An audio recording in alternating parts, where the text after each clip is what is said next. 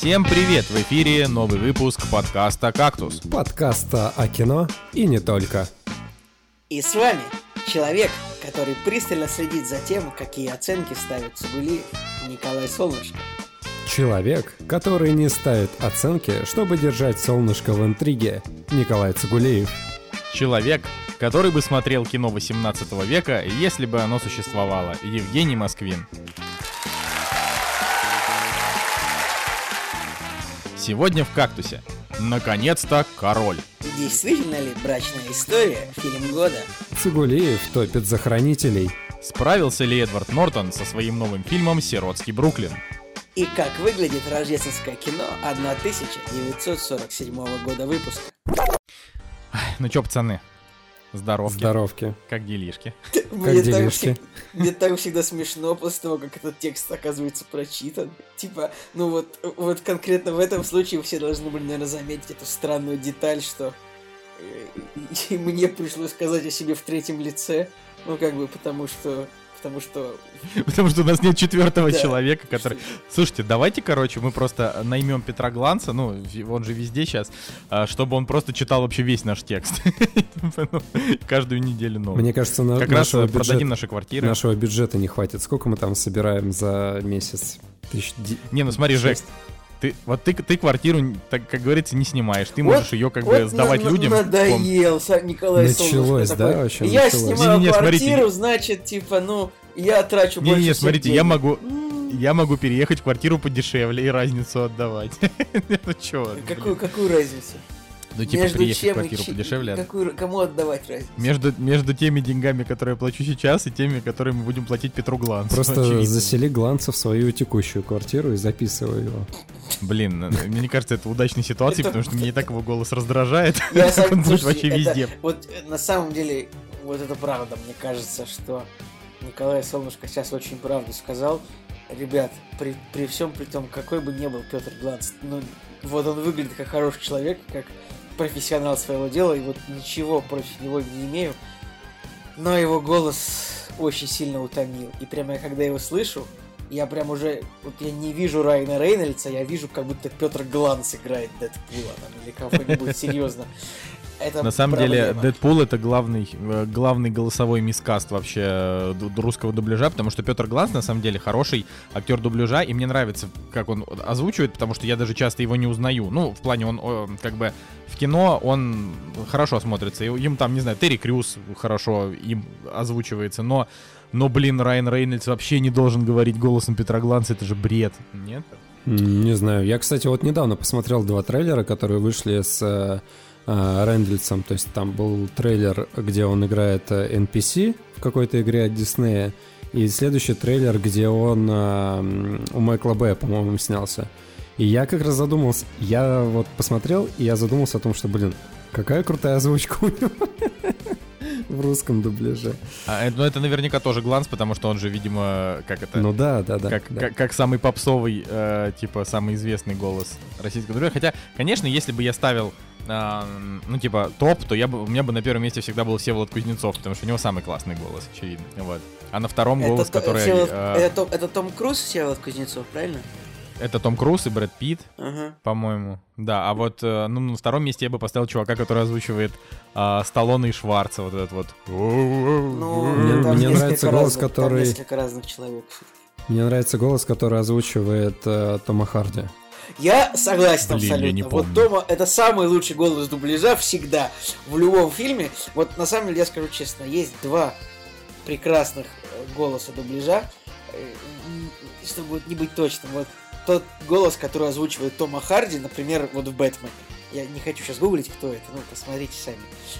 Вот в Бэтмене, в Веноме вообще везде там один и тот же голос, даже в выжившем он же. И классный мужик, который озвучивает Тора во Мстителях. Э, Я даже читал, я там, ну, знаете, есть на YouTube видео, где просто вот именно рассказывается про актеров озвучания. И вот тот чувак, по-моему, Иван Жаров зовут или как-то так, который озвучивает Тора, его голос подходит Тору больше, чем голос Криса Хемсворта. Я такой комментарий почитал, я согласен на самом деле. Ну подожди, а как же, а как же вот голос дубляжа Роберта Дауни младшего? Ну он же просто идеальный. Типа вот, не, ну Он- именно он- работа над э, мимик, над не над Он, мимикой, хоро- как он- это он говорится, хороший, при всем при том, при всем при том, у Роберта Дауни младшего немножко другой голос. То есть, Это правда, это да. Но просто когда ты, ну опять же, вот как, когда мы смотрели, м, это я в 550 раз повторю, а, когда мы смотрели в оригинале, а, значит, Мстителей, э, типа первый раз, то я разбирал реплики почти всех персонажей, кроме Роберта Дауни младшего, потому что он очень зажевывает слова. Он такой, «No, no». вот. А, ну, а дубляж прям, во-первых, он ему, на мой взгляд, очень подходит. Вот, во-вторых, э, он очень хорошо передает его сарказм, а, ну, как-то подходит его, его мимики. Я ну, опять же, да, Значит, дубляжа да, это как бы талантливые Роберта- люди, которые делают большую работу. Роберт поэтому- Дауни младшего озвучивает Владимир Зайцев. сейчас скажу, кто у нас озвучивает Тома Харди. Пока, пока вспоминаешь, э, конечно же, я просто обязан вспомнить э, потрясающую озвучку Джея Молчаливого Боба. И вообще, все эти люди, которые Джея Молчаливого Боба озвучивали, они работали над фильмами Miramax, Dimension Films и так далее. То есть вот это голос вообще двухтысячных, э, и когда я сейчас, допустим, встречаю там на телевидении какой-нибудь фильм, э, Крик, допустим, да, там, не знаю, просто случайно увидел его, и, и услышал все эти знакомые голоса, которые сейчас, э, сейчас уже не услышать, а, то есть они редко где-то попадаются, то на самом деле вот прям реально ностальгия берет. Это учитывая, что в Крике там же есть камео Джей Молчаливого Боба. Не помню, правда, в каком из них. Ну, в каком Ну, что-то где-то было, да, по-моему. Николай, ну давай, мы уже забиваем А, эфир. А, а- а я уже забыл, что вы от меня ждете. Я просто уже, уже полез там какие-то свои Голос картинки смотреть. Голос дубляжа Тома Харди. Илья, Илья отвлекся на мемы. Актера зовут Илья Исаев, он даже играл где-то еще. Ну, неважно. Короче, вот, вот Тома Харди кайфовейший абсолютно. Дубляж всегда. Хорошо, хорошо, что вы Бурунова не вспомнили. Да. Давайте нет, ну просто Бурнов, он, он хорошо озвучивает Ди Каприо, но как Да, он тоже хорошо Ну, озвучивает. он хорошо да. озвучивает, но черт, ну он слишком сама по себе такая личность уже, типа, большая. Как бы, ну вот, он уже. Вот, когда слышишь голос Бурунова над Ди Каприо, есть шанс тоже вытеснить, вытеснить Ди Каприо, и думаешь, блин, это Бурунов. Ну, то есть. Слушайте, а Блин, у меня никогда такого не Вообще, было. на самом деле, есть еще такая забавная тема, что вот мы сейчас смотрим, да, на Бурунова, то есть он как бы и озвучка, и актер. И в прошлом больше озвучка, сейчас уже как бы, да, мелькает на экране намного Он чем. не просто мелькает, он сейчас типа топ топ звезда российских Ну да, сериалов. да, да. С рейтингами А, 8 плюс. И еще я вспоминаю, то есть, э, когда, там, не знаю, большие советские актеры, ну, допустим, там, Караченцев, да, или... Да много кто. Вот, а когда в, э, в молодой России, да, не было фильмов, и они стали а, озвучивать фильмы. Ну, и на самом деле в Советском Союзе тоже озвучивали. То есть, э, реально, если там посмотреть какой-нибудь э, профессионал с Бельмондо, там будет, там, по-моему, голос Караченцева в дубляже российском. Но это на самом деле не, неудивительно, но я никогда об этом не задумывался, о том, что А. какие-то известные актеры О, могли так бы... нет, Ещё- очень, очень много на вот э, русских советских актеров, таких вот именитых, они все в озвучке были старых каких-нибудь классических фильмов. Еще хочу сказать, что мне всегда, вот мне всегда дичайше нравился дубляж, а как раньше дублировали Сэмюэля Джексона.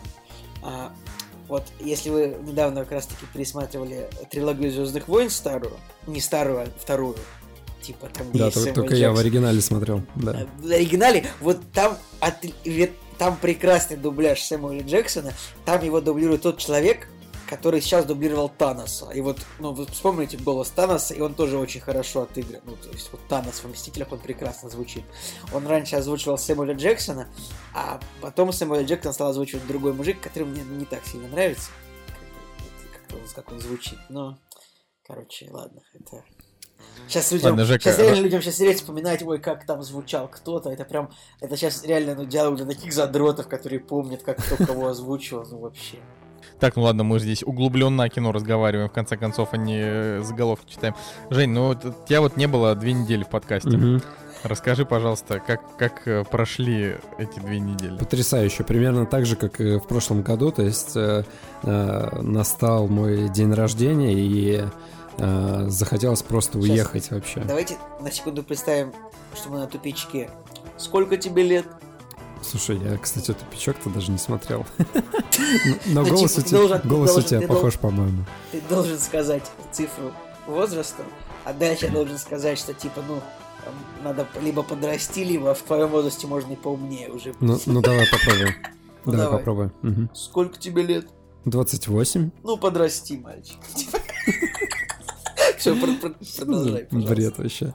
Ладно, ну, короче, вот уехали э, с Надей просто никого не... э, Место э, типа туристическая база, там дом таки, с таким панорамным окном. Вот, мы туда уехали и целый день просто сидели, смотрели кино. Причем приехали, посмотрели «Мандалорца» и потом дальше начали смотреть э, старые голливудские рождественские фильмы. А вы из дома-то выходили? Ну, один раз. Нет, мы, мы, при... мы- нет, подожди, мы приехали. причем, короче, нужно понимать, что я до этого реально вот э, с четверга на пятницу не спал всю ночь. Я, я там работал, монтировал. Соответственно, не спавший пошел на работу, отработал э, смену. Поехал э, за женой, забрал ее, простояли в пробках, Ты заехали домой. Прям, прямо вот, ну вот она, жизнь во всем ее многообразии. Это, Там это вообще смену, классика. да. отработал смену, ночь не спал, постоял в пробке, забрал жену. ну, Тогда, да, Николай, я- вот у тебя бывают такие ситуации, вот, чтобы ты отработал смену? Вот. Ну, Ладно, Женя, давай. Бывали. Ну, короче, вот, и еще до тут нужно было доехать. В общем, мы приехали туда в 10 вечера, сходили в баню, реально вот просто попарились. И последнее, на что хватило сил, это на последнюю сел- серию «Мандалорца». Это был вот прям завершающий этап. Завершающий такой, эм, не знаю, штришок. Но, правда, серия плохая оказалась, поэтому мы... Блин, ну четвертая зато какая хорошая. Ну, четвертая норм, да. обсуждали. А вот последний вообще отстой полнейший. Ну, это я еще не смотрел, поэтому не могу сказать. Но это... Я просто очень часто замечаю, а, что, ну, типа, вот мне 27, а, и большинство моих коллег тоже около 27, им типа там от 20, там, не знаю, Да, а ты 4 когда-нибудь до замечал, там, что вот 30. когда ты учишься в школе, ну, всем твоим одноклассникам, ну, тоже, тоже типа 12-13. Да, столько же, сколько это. А, но я, я не знаю, к чему этот, к чему этот твой ра- разгончик, да, да, вот, и, и где панчлайн, но а, я это к тому, что у меня коллеги, а, в общем, довольно активно проводят свои выходные, ну, типа там ходят на концерты, а, по- после там, до, до концерта успевают заехать в какой-нибудь рестик, после концерта они там идут куда-нибудь гулять по городу. А, и я такой в это время лежу с Настей на диване, и, и- и Настя такая, ну чё, друзей или Рик и Морти? Я такой, блин, не знаю, нажми на что нажмется. Ну, это, знаете, то есть это а, как бы вот мы, мы с вами втроем, почему мы с вами находим общий язык, да? Ну, как бы хорошо в целом. А, потому что мы просто оди- одинаковые старперы, типа в свои 27-29. Вот это. Это просто очень смешно, что как бы вот я, я ни от кого, кроме вот нас троих, никогда не слышал истории, типа, мы там за выходные посмотрели три фильма. Типа у нас, у меня там люди в основном там смотрят один фильм в месяц. Не, подожди, Цигулиев сколько? Шесть фильмов посмотрел тут за выходные? У меня, это, ребят, это было не за выходные, это было за сутки. За сутки. Да-да, это ж там был вообще... Пять фильмов Что Николай там просто решил. Пять раз. Ну, в какой-то момент, нет, я просто это, а, я же это не в плохом смысле, я к тому, что это, это забавно, что по факту у меня таких знакомых вот только вы, ну и женщины, как бы наши. Просто... Вот, да, Николай, что, как у тебя дела? Слушай, у меня все хорошо. А, Единственное, я не готов к тому, чтобы однозначно сказать, однозначно выделить какую-то яркую историю из своей прошедшей недели. А, Вот так вот. Слушайте, в, в догоночку, кстати, хочу сказать, вы же, наверное, по Любасу в прошлом выпуске обсудили достать ножи. Да. Конечно. И что, как вам? А ты бы мог его и послушать, пес. Не было времени? Ну так что, как вам достать ножи-то? Расскажите мне. Так, Женя, мы не можем рассказывать это, это типа мы в прошлом подкасте обсуждали это 40 Ну, минут. просто, типа, Вот. кому-то понравилось, кому-то нет.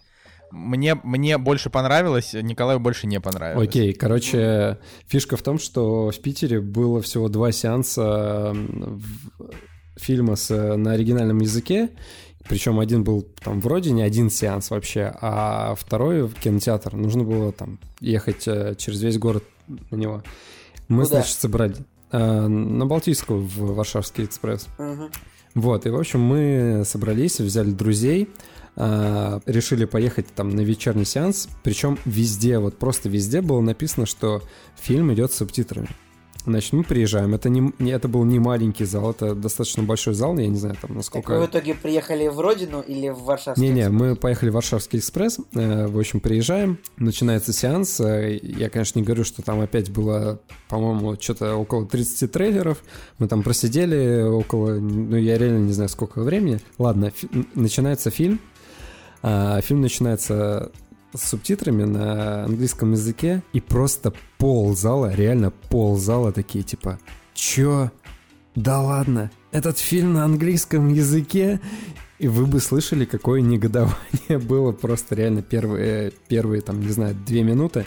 Какой-то чувак в зал э, встал и спросил э, на весь зал, типа, а вы знали, что фильм на английском языке? Мы такие, типа, да. Он такой, ну ладно. Короче, каждый раз Так, вот Женя, реально... мы вообще-то не ругаемся матом. Ну, Подкаст. ну, просто... Просто это... Женя уже, знаешь, забыл, забыл кому истории рассказывать. Так. Просто, короче, я не знаю, это нужно было прочувствовать всю эту атмосферу разочарования реально половины людей, которые были, а, потому что они хотели посмотреть, ну, видимо, в дубляже, а, а в итоге он был в оригинале. Ну, у него нормальный дубляж. Я смотрел в дубляже, мне было ок. Да, дубляж вполне сносный. Причем на самом деле... Так чё- Не, подожди. Причем на самом деле э, вот в начале, где они очень много разговаривают, ну вот первые 20 минут вот просто где идет э, текст, текст, текст, текст, реально вот было тяжело даже субтитры читать, потому что все время приходилось читать субтитры, и было тяжело переключить э, взгляд там на мимику, на актеров, и, там, на бэкграунд. Я, кстати, по такой логике, я э, часто спрашивают иногда, типа, как смотреть лучше Рика и Морти? В оригинале или в Синдуке? Ну, я честно говорю, я всегда смотрю, да. Я вот это, Рик и Морти, это один из тех вариантов, один из тех моментов, которые я всегда говорю, что я смотрю в переводе, в дубляже, потому что Просто... ну, слишком быстро идет поток речи, чтобы как-то было возможно его читать, переводить еще, ну, домысливать все эти компьютерно-космические межпространственные термины, которые постоянно э, сыпят персонажи. Вот. Ну, Там еще как бы важный момент, что Саиндук просто оказался, ну, типа, находкой совершенно. То есть он, во-первых, огромный молодец, что популяризировал этот сериал в России. Вот, и, собственно, приложил руку к тому, что комиксы Рик и Морти выходят у нас и успешно продаются. То есть он вообще огромный молодец. Ну и плюс просто он идеально просто мимикрировал под Рика и Морти, мне очень нравится. А, мы смотрели третью серию с субтитрами, которая была про э, ну, типа, про то, как они собирали команду, чтобы совершить ограбление. А, и, ну, и мне, честно говоря, по- понравилось меньше. Ну, а, опять же, это, конечно, будет звучать как-то отстойно, потому что получается, что оригинальный продукт в том виде, в котором он задумывался, нравится меньше, чем, чем как бы в переводе, в озвучке. Но, правда, очень хорошая озвучка. А, хотел сказать, что я как раз тоже иногда открываю рандомные серии Рика и Морти, просто смотрю их, но если есть 20 минут, хочется просто расслабиться, по- повеселиться.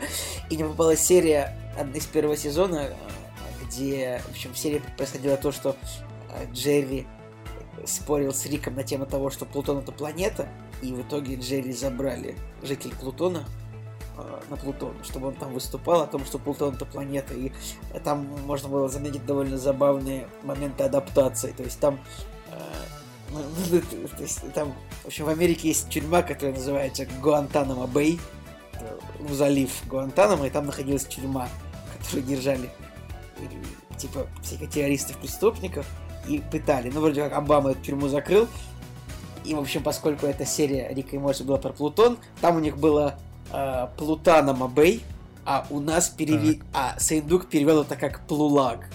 Ну, то есть... Типа, вот у него есть, есть, есть удачные моменты адаптации. Ну, понимаешь, да? Типа, ГУЛАГ, Плулаг. Но он как и там бы... был, типа, гик, президент, начитанный, президент. Путин. Ну, типа... ну, Это вот многие не помнят, но у него там реально есть... Хотя там его зовут не так совсем. И там есть президент Плутин и, типа, композиционер Плавальный, хотя там абсолютно по-другому его зовут. Вот в, в первом сезоне было очень много такой от себя от него, от Синдука. Сейчас уже такого нет. Ну ладно. Жень, ты как тебе достать ножи? Вот, вопрос, как тебе фильм? Слушай, ну, на самом деле я получил... Я сейчас на секундочку, уже не стоит самая высокая оценка из нас троих. А что у меня, 8 стоит, да? Не, ну, я поставил восьмерку в расчете того, что я оценивал э, детективы вообще в целом. То есть, э, допустим, последнее, что из детективов я смотрел, это Это с натяжкой можно назвать «Имя Розы», потому что там тоже как бы расследуется убийство. Потом я сразу же вспомнил э, убийство в Восточном экспрессе, который с усатым этим... Как Кеннет Бран. Кеннет Брана, да. Кеннет Брана, Вот, который был достаточно стерильный. А здесь все-таки было интересно, на самом деле. И, опять же, в оригинале было несколько, э, несколько моментов, которых, э, мне кажется, наверное, не было в, в дубляже. То есть, допустим, когда была погоня, а... Жень, Жень, Жень, ну в дубляже явно не было того момента, когда дегенераты встали и ушли из зала, потому что это... Логично, да. Короче, я вот не знаю, был... обыграли ли как-то Baby Driver в дубляже, когда он... А, короче, он в оригинале говорит, типа, ну ты прям Baby Driver. Это, типа, отсылка к Эдгару Райту, потому что они друзья между собой. Вот, и, соответственно, я такой, о, круто. Ну и там по мелочи, конечно же. Да в целом мне понравилось. То есть я как бы, я получил удовольствие, хотя как, как таковая детективная составляющая, она, ну не очень, не очень сильная. То есть все так... Э, все так достаточно простенько следует друг за другом, и нет прям такого вау, что типа садовник-убийца. А, но именно в мелочах. Ну, потому что здесь, здесь э, вообще другая стратегия. Они практически сразу нам сказали, что произошло, а потом они уже раскрывали ну да, да, да, да, да. Детали. Даже в этом и интерес. Ну, я как бы больше кайфанул все-таки от Крейга и от э, деталей, мелочей, как фильм снят, как они там шутят друг с другом. И вообще вот э, все-таки комедийная составляющая вышла на первую, ну, на первый, на первый план. Я, я мне кажется, больше удовольствия получил от шуток, нежели от, э, там, не знаю, вот какого-то саспенса, типа... Да, я не знаю, мне одному показалось, что вот там вообще практически не было шуток. Ну, я соглашусь сейчас будто... с Николаем, посмеяться там особо было негде. Да ладно, да, да Что-то я что? тоже, да, не... Не, ну понимаешь, вот, Жень, ну, смотри, ты смотрел в оригинале, было, возможно, в оригинале... Смешно было только, когда э, этот самый, когда подросток э, обзывался с девчонкой, а, она, он, он, он ему говорит, типа, тупая феминистка, она такая, правый тролль, вот это было смешно там. Про правый типа, тролль, там его вообще ну, в Типа, чуть ли не... Блин, как же там в оригинале это звучало? Ну, достаточно жестко там его как-то обзывали. Короче, мне кажется, что вот в оригинале там а, могли шутки как-то основываться на какой-нибудь игре слов. Слушай, не, реально, а, юмора было... Ну, мне показалось, юмора было очень много, и, и как бы, опять же, я вот говорю, что именно смех как бы заставил э, по-другому на этот фильм взглянуть, нежели, как я предполагал до этого, каким он будет. Короче, короче, нормально. Я бы не сказал, что это выдающее, выдающееся что-то, что, там, не знаю, через э, э, года мы вспомним. Вот, но... Ну, на мой взгляд, это пока лучшее, что сделал Райан Джонсон. Только, только что наш спор об дубляже и оригинале в очередной раз натолкнул меня на идею создания э, очередного мема а-ля сверхразум. То есть, типа, самая глупая версия должна быть. Ну, понимаете, да, сверхразум, что это за мем? Mm-hmm, типа, да, малень... да, да. маленький разум смотрит в дубляже, большой разум смотрит в оригинале с субтитрами, сверхразум не смотрит фильм, а смотрит обзор бэткомедия. Ну, в общем, вот так Да, неплохо. Ладно, нормально. Ну, я, короче, о том, что... Это, правда, смешно. А, Теперь я еще раз представил эту картинку, и мне еще... Мне самому стало Слушайте, а момент с, с ножами, ну, типа вот в конце, когда... Хороший, хороший, хороший момент же. с ножами. Ну, реально хороший, хороший момент. Да и, ну, и таких вот мелочей реально много прикольных. Не знаю. Короче, мне понравился. Не, не скажу, что я его буду пересматривать, наверное, там и вспоминать, но вот так вот на разок э, провести время с друзьями мы отлично, отлично посмотрели этот фильм. Ну, я вот в целом с этим и согласен, но, опять же, я только единственное, что не нашел его смешным. А, ну, то есть, как бы там несколько шуток, но прям в целом у него была атмосфера, ну, такая ровная, типа, он был не смешной, не грустный. Я вот хотел сказать, что у меня, когда люди спрашивали, типа, что, как достать ножи, похож ли он на а, убийство в Восточном экспрессе, вот, и Типа там были мысли, типа, что вот мне говорили, что он похож, но вот он вообще не похож. Потому что «Убийство в Восточном экспрессе» — это классический детектив по Агате Кристи, в котором просто есть убийца и, и убийство, убийца, нужно найти, типа, преступника. Вот, а здесь как-то, здесь вообще как-то было по-другому. Но вообще, честно говоря, я, я правда повторюсь, что Райану Джонсону слишком много, слишком много дали э, какого-то кредита доверия, типа, то есть к нему идут сниматься там крутые актеры, ему дают хорошие франшизы, хотя чувак на самом деле, ну там, то есть вот мне иногда кажется, иногда Подождите, кажется, мне одному что кажется, Райт... или какой-то скрип, как будто заиграла старая пластинка, прям вот, ну, нет? Пошел ты. Ну так вот, мне иногда кажется, что Эдгар Райт переоценен, Но когда вот я смотрю Райана Джонсона, мне кажется, нет, все-таки Эдгар Райт не, ну, не переоценен. Потому что вот Райан Джонсон, вот он переоценен. Слушайте, я, кстати... А еще, Жень, ты заметил, что, что на кирпич похож этот, этот фильм? Ну, то есть он такой, такой же. Ну, то есть только, только актеров там по, по, ну, много Не, кирпич что-то меня вообще не, не зацепил все время. Но а, я... Мы смотрели титры, ну, то есть э, как-то внимательно, не знаю, там музыка, может, была. Короче, в титрах было написано, что Дэниел Крейг... А, как же там фраза была? То есть он чуть ли там не второй режиссер этого фильма. Обратите внимание, это если кто-то будет смотреть, то в титрах э, указано, что Крейг что-то там директор. И я такой, хм, Ладно. интересно. Ладно, я вот расскажу, что я на этой неделе у меня произошло. Мы, мы значит, сходили на стендап Данила Поперечного, вот. И я сразу хочу сказать, что мне всегда казалось, что Данила Поперечный, он совершенно не смешной. То есть вот этот чувак, типа, который... Ну, он, правда, не просто... смешной. Просто типа стендапер, у которого шутки плохие. И, ну, и Николай, все. Ну, типа... Давай честно, ну у него нет шуток, он просто свое мнение высказывает со сцены. Вот, э, ну, опять же, он типа во всех его там, не знаю, предыдущих стендапах, которые были, там были какие-то шутки, но э, смешно было там, я не знаю, 5%, а все остальное было, ну так, очень слабенько. А, а вот, э, ну, там, последние, типа, пару лет, или даже, я бы сказал, последний год, э, когда все стендаперы значит, на него ополчились, ну, типа, такие, вот, поперечный, он даже не обкатывает свой материал, и вообще, типа, просто чувак, типа, это крутой видеоблогер, у него огромная аудитория, и он пользуется этим, чтобы, э, там, рассказывать стендапы, но при этом он совершенно не, вообще никакого отношения к этой культуре не имеет, и поперечный, типа, обиделся на всех, но понял, что он в меньшинстве, потому что стендап растет, люди активно на него ходят, и ходят взрослые люди, а его, ну, его, типа, дети смотрят. Ну да, потому и он что у него нет шуток. Ну вот, и он, короче, организовал свои открытые микрофоны. А, он сам он начал ходить обкатывать материал на открытые микрофоны. открытый микрофон больше двух лет. Типа. Да не больше двух лет, где-то год назад да, ну, нет, вот ну, началось это. Ладно, ну, ну короче. В Петербурге, по крайней мере, очень давно. Ну, как бы то ни было, это просто на него же повлияли, э, как раз повлияли эти вот эти вот э, люди из там, не знаю, стендап-клуба номер один, из там, из ТНТ, ну, в общем, чуваки, которые, для которых это профессия, они этим занимаются постоянно. Вот, и, собственно, мы сходили на, на вот на его концерт сейчас, э, то есть на его стендап, получается.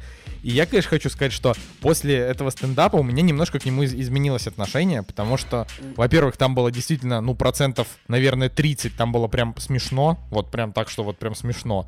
А, и... Николай, скажи, деньги бы ты заплатил за этот концерт или нет? Нет, я не платил деньги нет, за этот концерт. Ты бы... я... Нет, вопрос, я понимаю, что ты пошел бесплатно, вопрос, ты бы заплатил за, эти, за этот концерт деньги или нет?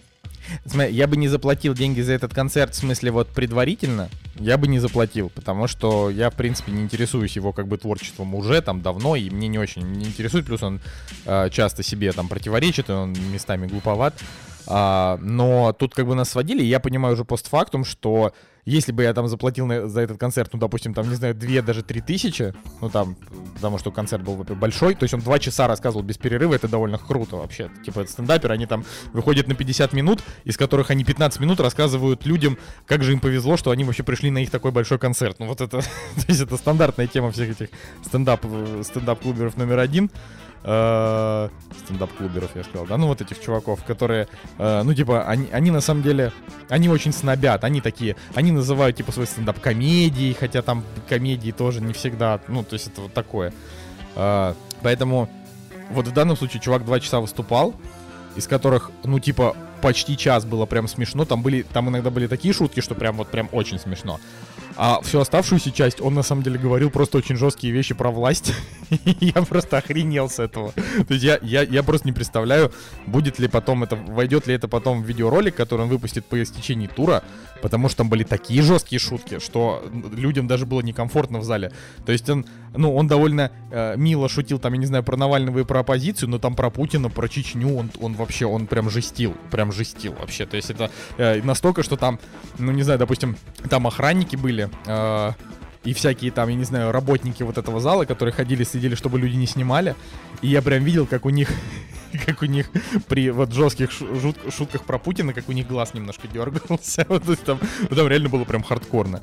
А, и я подумал, блин, ну он молодец. Ну то есть это никто так не шутил до этого. То есть он, видимо, решил всех просто специально пережестить, потому что там все чуваки из, там, из стендап-клуба, они такие, а, вот, типа, мы спокойно шутим про политику, ничего страшного, да, мы можем пошутить про Путина, а, но тут шутки про Путина были прям, прям, на мой взгляд, с перебором даже, я даже не, не знаю, то есть мне, мне прям они, они были такие на грани оскорблений, причем они были и смешные, но и в то же время как бы и жесткие, и вообще и, и про все на свете. Вот. Это я так на всякий случай, что просто, когда выйдет этот спешл, будет интересно посмотреть, что они у него включат, потому что мне кажется, что все шутки про политику, они все, ну, не, не, не войдут. Вот. Хм. Ладно. А, опять я пропустил тот момент, когда мы превратились из подкаста о кино в подкаст о том, куда сходил Николай Солнышко. Но Спасибо. Следующие, следующие полтора часа я дам вам поговорить, а сам, а сам вас послушаю. Особенно тебя, Николай. Ой, так, Пос посмотрим. Так смешно просто, ну так легонько немножко оскорбить, и так сидишь такой, такой довольный, довольный. Мне кажется, Коля прочитал э, комментарий о том, что ох уж этот э, заразительный смех Цигулива, и сейчас э, посмеялся на две секунды подольше, чем обычно. Не, на меня больше повлиял э, тот комментарий, где было написано, что мы там типа всхлипываем, захлебываемся. Правильно, правильно человек написал. Сколько я с этим борюсь. Борюсь. Ладно. А, ну что, так, так, так, так, как, э, так как мерзкая цигулиевская морда, значит, не хочет меня слушать, я просто вас объявлю, а вы дальше там уже разберетесь, да? Про премьерчики. Поговорим? Тогда, Поговорим. ребята, для начала, для начала, я бы хотел про хранителей рассказать, вот прям сходу потому что... То есть ты не хочешь, ты не хочешь говорить про премьеры? Нет, я хочу, я хочу просто про хранителей сказать, а, потому что, ну как бы, э, как, как сказать, знаешь, вот э, есть какая-то тема, и вот по теме вышло обновление. Я хочу сказать обновление по теме. Потому что вот мы обсуждали э, один раз только этот сериал, да, когда вот он вышел там первые одна-две серии. И тогда Николай Солнышко дико забомбил, что типа вот э, э, негры опять хорошие, белые плохие, э, Линделов сошел с ума. А, типа, выпустите Снайдер Кат, все такое. А я говорил, давайте дадим сериалу шанс. Я не помню, а может быть я тоже обосрал тогда сериал, не помню. Как да, там было все? Да, да. Я тоже обосрал? Да. Нет, да, да нет, да Николай как обычно, он типа э, вот вот. Да подожди, все нет, негодовали. Ну что, Николай, Николай, давай дадим шанс проходнику Цигулиев, вот это вот просто.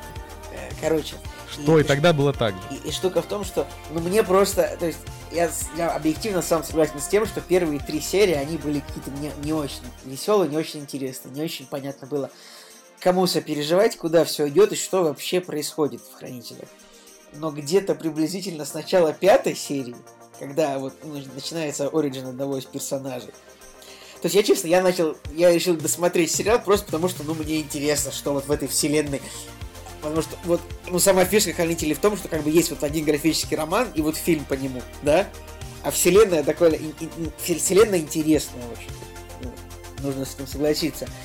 И, и по ней хотелось бы еще контента. И мне просто было интересно, вот, что можно тут придумать, что будет. И я дал сериалу шанс. И я скажу так, на пятой серии он разгоняется, пятая серия уже прекрасная, просто охренительно. Шестая серия причем в шестой серии вообще начинается Вообще шестая серия это один большой флешбэк одного персонажа. И вот у этой серии на MDB рейтинг 9,4. И она офигительная просто. Там 10... Там она состоит из кучи сцен, которые снят там минуты по три просто без склеек. Обалденная просто серия. Причем серия вся черно-белая, потому что она как бы, ну, типа, про прошлое. Э, и она просто офигительная. Что потом дальше, седьмая, восьмая серия, там у восьмой серии вообще рейтинг на MDB 9,6. Это вообще, вот, ну, у первой серии рейтинг 7 и 8. То есть, ну, народ реально сначала не понял. И в чем были претензии, скажем, Николая, да и мои тоже, то, что, ну, какой-то странный сюжет нам просто показывают злодеями какие-то расисты, которые, типа, не любят чернокожих. И показывают чернокожие полицейские. И почему все происходит, что это такое. Но на самом деле злодейский заговор там оказывается гораздо глубже и интереснее, чем просто э, ненависть к чернокожим. Перса все появляются все персонажи, которых ждали, ну, то есть появляется доктор Манхэттен, конечно, Эдриан Вейт, Азимандиас тоже вот он раскрывается больше. Фух, там в какой-то момент я прям выпал от того, что там в какой-то, там же э, композиторы там Трент Резнор и Атикус Рос, ну это парочка, которые писали музыку, кстати, э, ну, будем говорить то, что Трент Резнор это группа Nine Inch Nails, не будем говорить, что они вдвоем писали музыку к девушке с тетровкой дракона, к социальной сети, и еще у них там есть Оскар и все такое. Там есть кавер от них на Дэвида Боуи Life on Mars. Я такой думаю, вау, вот это прям глубокое дерьмо. То есть, ну, э, я такой думаю, подождите, ну это, эта песня, она не то чтобы капец, как известно, вот прям тем, кто будет смотреть кино. Ну, я такой думаю, знакомая мелодия. И вот тут, и и вот в этот момент я понял, что да, это на самом деле глубоко и хорошо. Это не, не это круто. Вот когда Конечно, не в этот момент. Ну, вы просто... Ребят, вы здесь? Я что-то я уплыл с вами. Мы здесь, да. Так что, Николай, я очень надеюсь, что ты дашь сериалу шанс, посмотришь, потому что меня очень сильно увлекло. То есть, ну, конечно, после моих дифирамбов ты будешь ждать чего-то чего хорошего, но еще раз, финальная серия еще не вышла, может быть, финал будет полным говном. Но мне очень понравилось то, что я увидел пятую, шестую, седьмую серию, мне прям, прям очень понравилось. Тем не менее, э, как бы от, оценочка на кинопоиске 6,3. Так, так, э, да. И на MDB 7,6. Ну, ну пос, посмотри по сериям оценки. Мне кажется, это гораздо важнее. У Игры престолов тоже, знаешь, у, там у сериала в целом оценка 9,2 на MDB, а у последней серии 4,1. Николай, высокие оценки, выс, высокие оценки э, на этом, как это называется, на, на MDB там по сериям, просто потому что люди, в принципе, не углубляются в оценки, они ставят либо 10, либо 1. Один не понравилось, 10 понравилось. Вот и ну, все. Нет, там немножко по-другому это работает, мне кажется. Короче, я надеюсь, что вот когда сериал выйдет, ты там почитаешь какие-нибудь обзоры от кого-нибудь, кому ты больше доверяешь, чем мне. И все-таки... Блин, я не то чтобы доверяю тебе, но я не то чтобы доверяю вообще кому-либо еще, потому что у людей в последнее время какой-то чудовищный вкус. Тот же ДТФ, который я, например, читаю постоянно, там вообще половина обзорщиков, э, они на, на, люб, на любой абсолютно фильм, они найдут плюсы. А я, честно говоря, короче, недавно понял, что быть стерильным и пытаться найти в любом фильме плюсы, это, это хреновая история типа тогда критика вообще в принципе умрет. То есть мне кажется, что если тебе кажется плохим, нужно разносить до последнего. Вот, но это я не применимо к хранителям, потому что, конечно, нельзя вообще делать итоги на, по одной серии. Просто по одной серии я сделаю только, что я не хочу продолжать.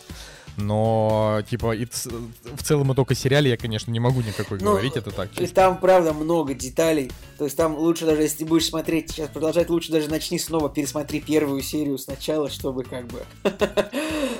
Там как-то вот реально нужно вот запоминать, что происходило и что происходит. Вот это всегда очень сложно в сериале с самого начала запомнить всех героев, что происходит. Типа, в идеале как делается? Посмотрел три первых серии сериала, э, и потом снова посмотрел первые три серии и идешь смотришь дальше, то есть чтобы ты уже был в теме, потому что ты вот смотришь сериал, и первые там полторы серии, например, ты ну, не понимаешь, что происходит. Вот, причем вот про хранителей это именно прям вот очень сильно справедливо, потому что там реально непонятно, что происходит, вот если как ты не знаешь, что было, и как бы плохо следил за какими-то фразами персонажей, которые были сказаны вот там 4 серии назад. Ну ладно. Короче, сказал я так что, ребят, всем тем, кто э, бросил сериал из-за того, что первая серия не понравилась, вторая не понравилась, надеюсь, что вы продолжите, посмотрите и отпишите в комментариях обязательно. Я... Но, но, но это, а, это как бы объективно только если вы смотрели фильм для начала или читали книгу. И там есть... Имейте в виду то, что в фильме Зака Снайдера и в книге есть один сюжетный, одно важное сюжетное отличие по финалу. Там финал финал, там как бы ну, происходит одно действие, э, такое, вот в финале фильма, хранитель 2008 года, фильма Зака Снайдера. Там в финале происходит действие, которое отличается от того действия, которое происходит в, э, в графическом романе Алана Мура. Поэтому, а сериал это как бы продолжение не фильма, а графического романа. Поэтому оно сериал отталкивается от того, что произошло не в фильме, а в сериале, поэтому, ну, поэтому, короче, все очень сложно, но если вы сможете прорваться через все эти барьеры, э, вам понравится. Вот. Я закончил. Ладно, да, пойдемте да? премьеры обсуждать. Вот и они! Премьеры недели! Итак, премьерный день у нас 12 декабря 2019 года. И прежде чем говорить про премьеры, а, я хотел объявить, что мы, значит, наш новогодний выпуск в этом году сделаем не просто выпуском с итогами года, а выпуском с итогами десятилетия. Потому что, короче, почему? Потому что, как выяснилось, заканчивается десятилетие, я что-то как-то это не выкупил. И получается, что, ну, как бы все, все вокруг уже составляют свои топы фильмов десятилетия, а мы этого еще не сделали. Э, И поэтому, если вдруг вы там, не знаю, интересуетесь, то и вообще по факту последние пять лет мы вот как бы провели, э, ну, в кактусе, да? Да, да. получается, Да, да, с получается 2014 года. Да, с 2014, с 2014. Вот, а э, как бы вот десятилетие начинается вот с каждой, с каждой цифрой ноль. Я почему-то, вот опять же, я почему-то это как-то не... В общем, не, не отфиксировал у себя в голове, но тем не менее, так на всякий случай, просто, допустим, уже Американский киноинститут назвал лучшие фильмы и сериалы 2019 года, и среди них это я, я делаю чек-лист просто для, ну, во-первых, для нас, во-вторых, для э, людей, которые, ну, допустим, я не знаю, к декабрю 2019 года думают, блин, да, наверное, еще ничего хорошего не вышло, или вы там что-то пропустили. Значит, во-первых, 1917 фильм э, военный Сэма Мендеса, да, который у нас еще не вышел, но, типа, очевидно, это будет хит. Значит, ирландец Скорсезе. А, это «Прощание Лулу Ванг», это «Кролик Джоджо» Тайки Вайтити, это «Джокер», это «Достать ножи», это фильм «Маленькие женщины» Греты Гервик, значит, это «Брачная история», э, про которую я сегодня расскажу, А, «Дело Ричарда Джоэла» и «Однажды в Голливуде Тарантино». И вот самое интересное, что «Дело Ричарда Джоэла» — это типа фильм Клинта Иствуда. Вот вы, вот скажите, вы, вы вдвоем, вы знали, что Клинт Иствуд еще в этом году выпустил фильм? Ну, я видел как раз таки трейлер перед просмотром последнего того фильма, что я смотрел в кино. Я увидел трейлер Ричарда Джуэла. И Блин, просто я вообще можно сказать, что ответ на вопрос «да, я знал». Блин, я, я клянусь, я вообще ничего не знал. То есть вот у меня был наркокурьер. И чё, И и чё, он раз- и чё он тебе принес?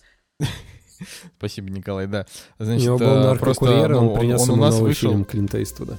Да, он, он просто вышел у нас, ну, как бы, получается, в девятнадцатом году. А, и и я просто совершенно не отфиксировал момент, то, что есть еще один фильм Клинта Иствуда. Это, на самом деле, это клево. Просто я с каждым новым фильмом Клинта Иствуда, я думаю, ну все, это точно его последний фильм, потому что он настолько старый, что уже не, скоро не сможет вообще камеру держать в руках. Ну, ладно, не Ну. он держит в руках камеру, ну, что угодно. Что угодно.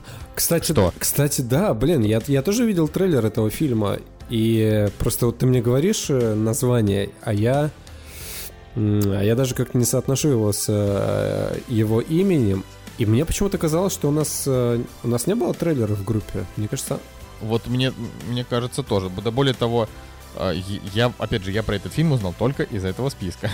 Но так как я, я как бы, я уже заочно верю, что этот фильм будет там, не знаю, на 9 из 10, потому Да что ну, а, все ребя- фильмы я, я- считаю, что это мужиков клевые. местечковая американская история. Я вот, честно говоря, даже смотреть его не хочу. Слушайте, я тоже, я вот последние фильмы Клинта Иствуда, не, не, не- ну, как-то мне не то, что не могу смотреть, мне просто неинтересно. То есть у него реально все вот какие-то а, героические американские истории, которые... Ну и Не, клёво. клевые, не, не, клё- С не, хорошими. не, клё- Чудо на Гудзоне, какой крутой фильм. Ну, вообще. опять местечковая американская история. Просто про- И чё, и, и чё, и что Короче, плохого? нет. В этом, и об этом и нужно снимать а, кино. не в том, что истории плохие там, а в том, что он как будто по одному сценарию начал фильмы делать. э, Типа так, какая история была пять лет назад? Такой, ага, вот такая, супер, сниму фильм про нее. Ну, я, Блин, ты понимаешь, как клево, когда э, в стране, в такой большой стране, как Америка, есть режиссер, который рассказывает не об очередных достижениях американцев, в смысле, ну, типа, как, как согласен, нации, а просто согласен, про обычных согласен. людей. Потому что у нас, э, то есть Россия пока еще не вышла как бы за пределы того, что у нас героическая нация, которая выиграла, значит, Великую Отечественную войну, э, еще какую-нибудь войну, э, и, э, ну, как это у нас, ну не знаю, и спортсмены. Вот, то есть вот мы хорошо снимаем кино, в принципе, хорошо, не- далеко не все, про войну и про спорт. Потому что вот это вот у нас, э, типа, команда, все молодцы, значит, с- там собрались, победили, вот, а таких вот как раз обычных историй, вот реально, у нас они есть, они есть, но их очень мало.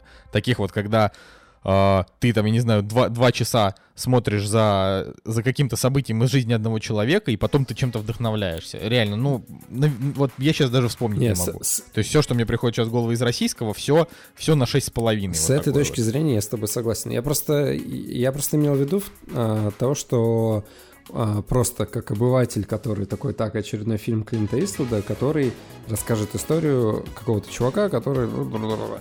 Вот, и я такой, ну, Понятно. Мне кажется, я уже знаю, о чем будет фильм. Э, С точки зрения творца и человека, который, э, не знаю, вносит вклад э, в американскую мировую культуру, да, вообще без вопросов, уважения и поклон. Ну, еще, конечно, интересно, что у Клинта Иствуда в 2018 году вышел фильм «Поезд на Париж», Да. у которого у которого типа рейтинг 5,6, а на MDB даже 5,2. И вот тут я что-то вот его я вообще как будто пропустил из, из этих. Ну, ничего страшного. Это правда странно. Это не, ну это это это просто странно, когда ты типа совершенно не обращаешь ни- внимания вообще на то, что э, на то, что режиссер типа культовый выпускает всякую хрень. Ладно, простите. 12 декабря премьера 2019 года и Джуманджи. Да, о- о- Слушайте, знаете, скажешь? ребят, ребят, ребят, вы опять обогнали меня. Э, э, то есть я опять не успел сказать, что хотел. Меня, блин, бесит фильмы просто с именами в названии. Ну, не нравится. Типа, ты про этот фильм Клинта де- Иствуда? Дело Ричард... Да, мне не нравится. А, мне кажется, вот я считаю, что э, он просто типа, он называется просто Ричард Джоэл, причем в оригинале. Я это не люблю. Я считаю, что фильм можно было бы назвать как-нибудь, не знаю, там история там, Атланта 96, как вот э, Атланта в 96 году написал, типа Атланта 96, назвал бы, там, я не знаю. Но э, Напиши, Я вот- напиши я письмо Клинту Иствуду. Такой типа, чувак, ты что творишь? Почему Ци- Цигулиев э, беснуется от названия твоего фильма? Давай, назови Ну фильм просто «Атланта реально, как, 96». реально, ну когда, как, когда фильм называется именем героя, это, это, это, это тупость. Да, Вы не- не да, согласны например? Джей Молчаливый Нет, Боб. я не согласен. Да блин, Николай, ну Но- типа но- Супермен, каком, нет? Но в каком фильме, ну, Железный ну, хорошо, человек. для комиксов это нормально, но если фильм снимается типа про обычных людей, зачем называть их именами?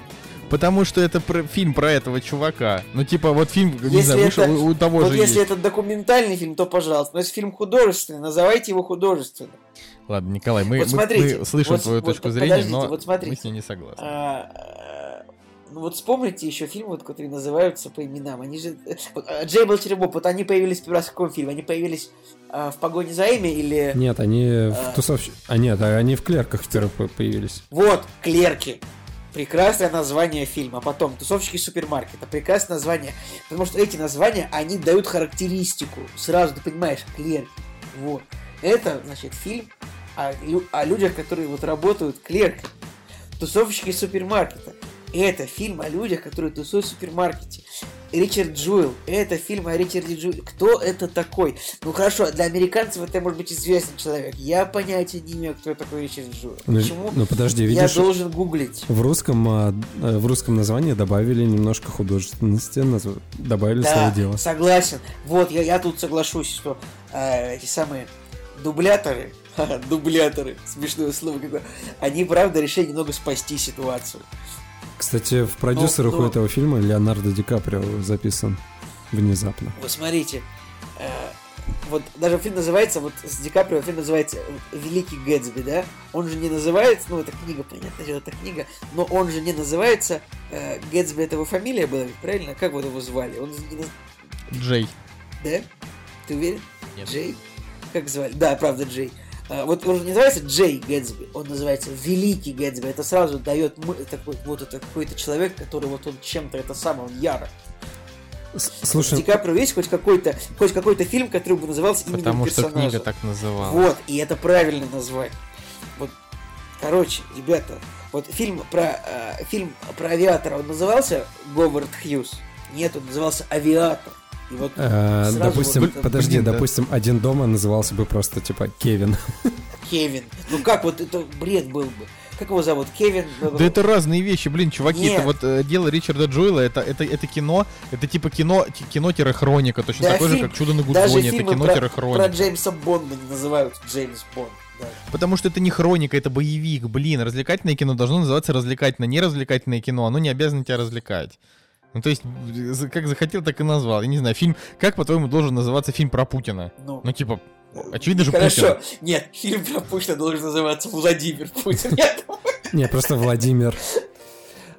Нет, это, это фильм про город Владимир так должен называться. Вообще, зв- вообще Звездные войны.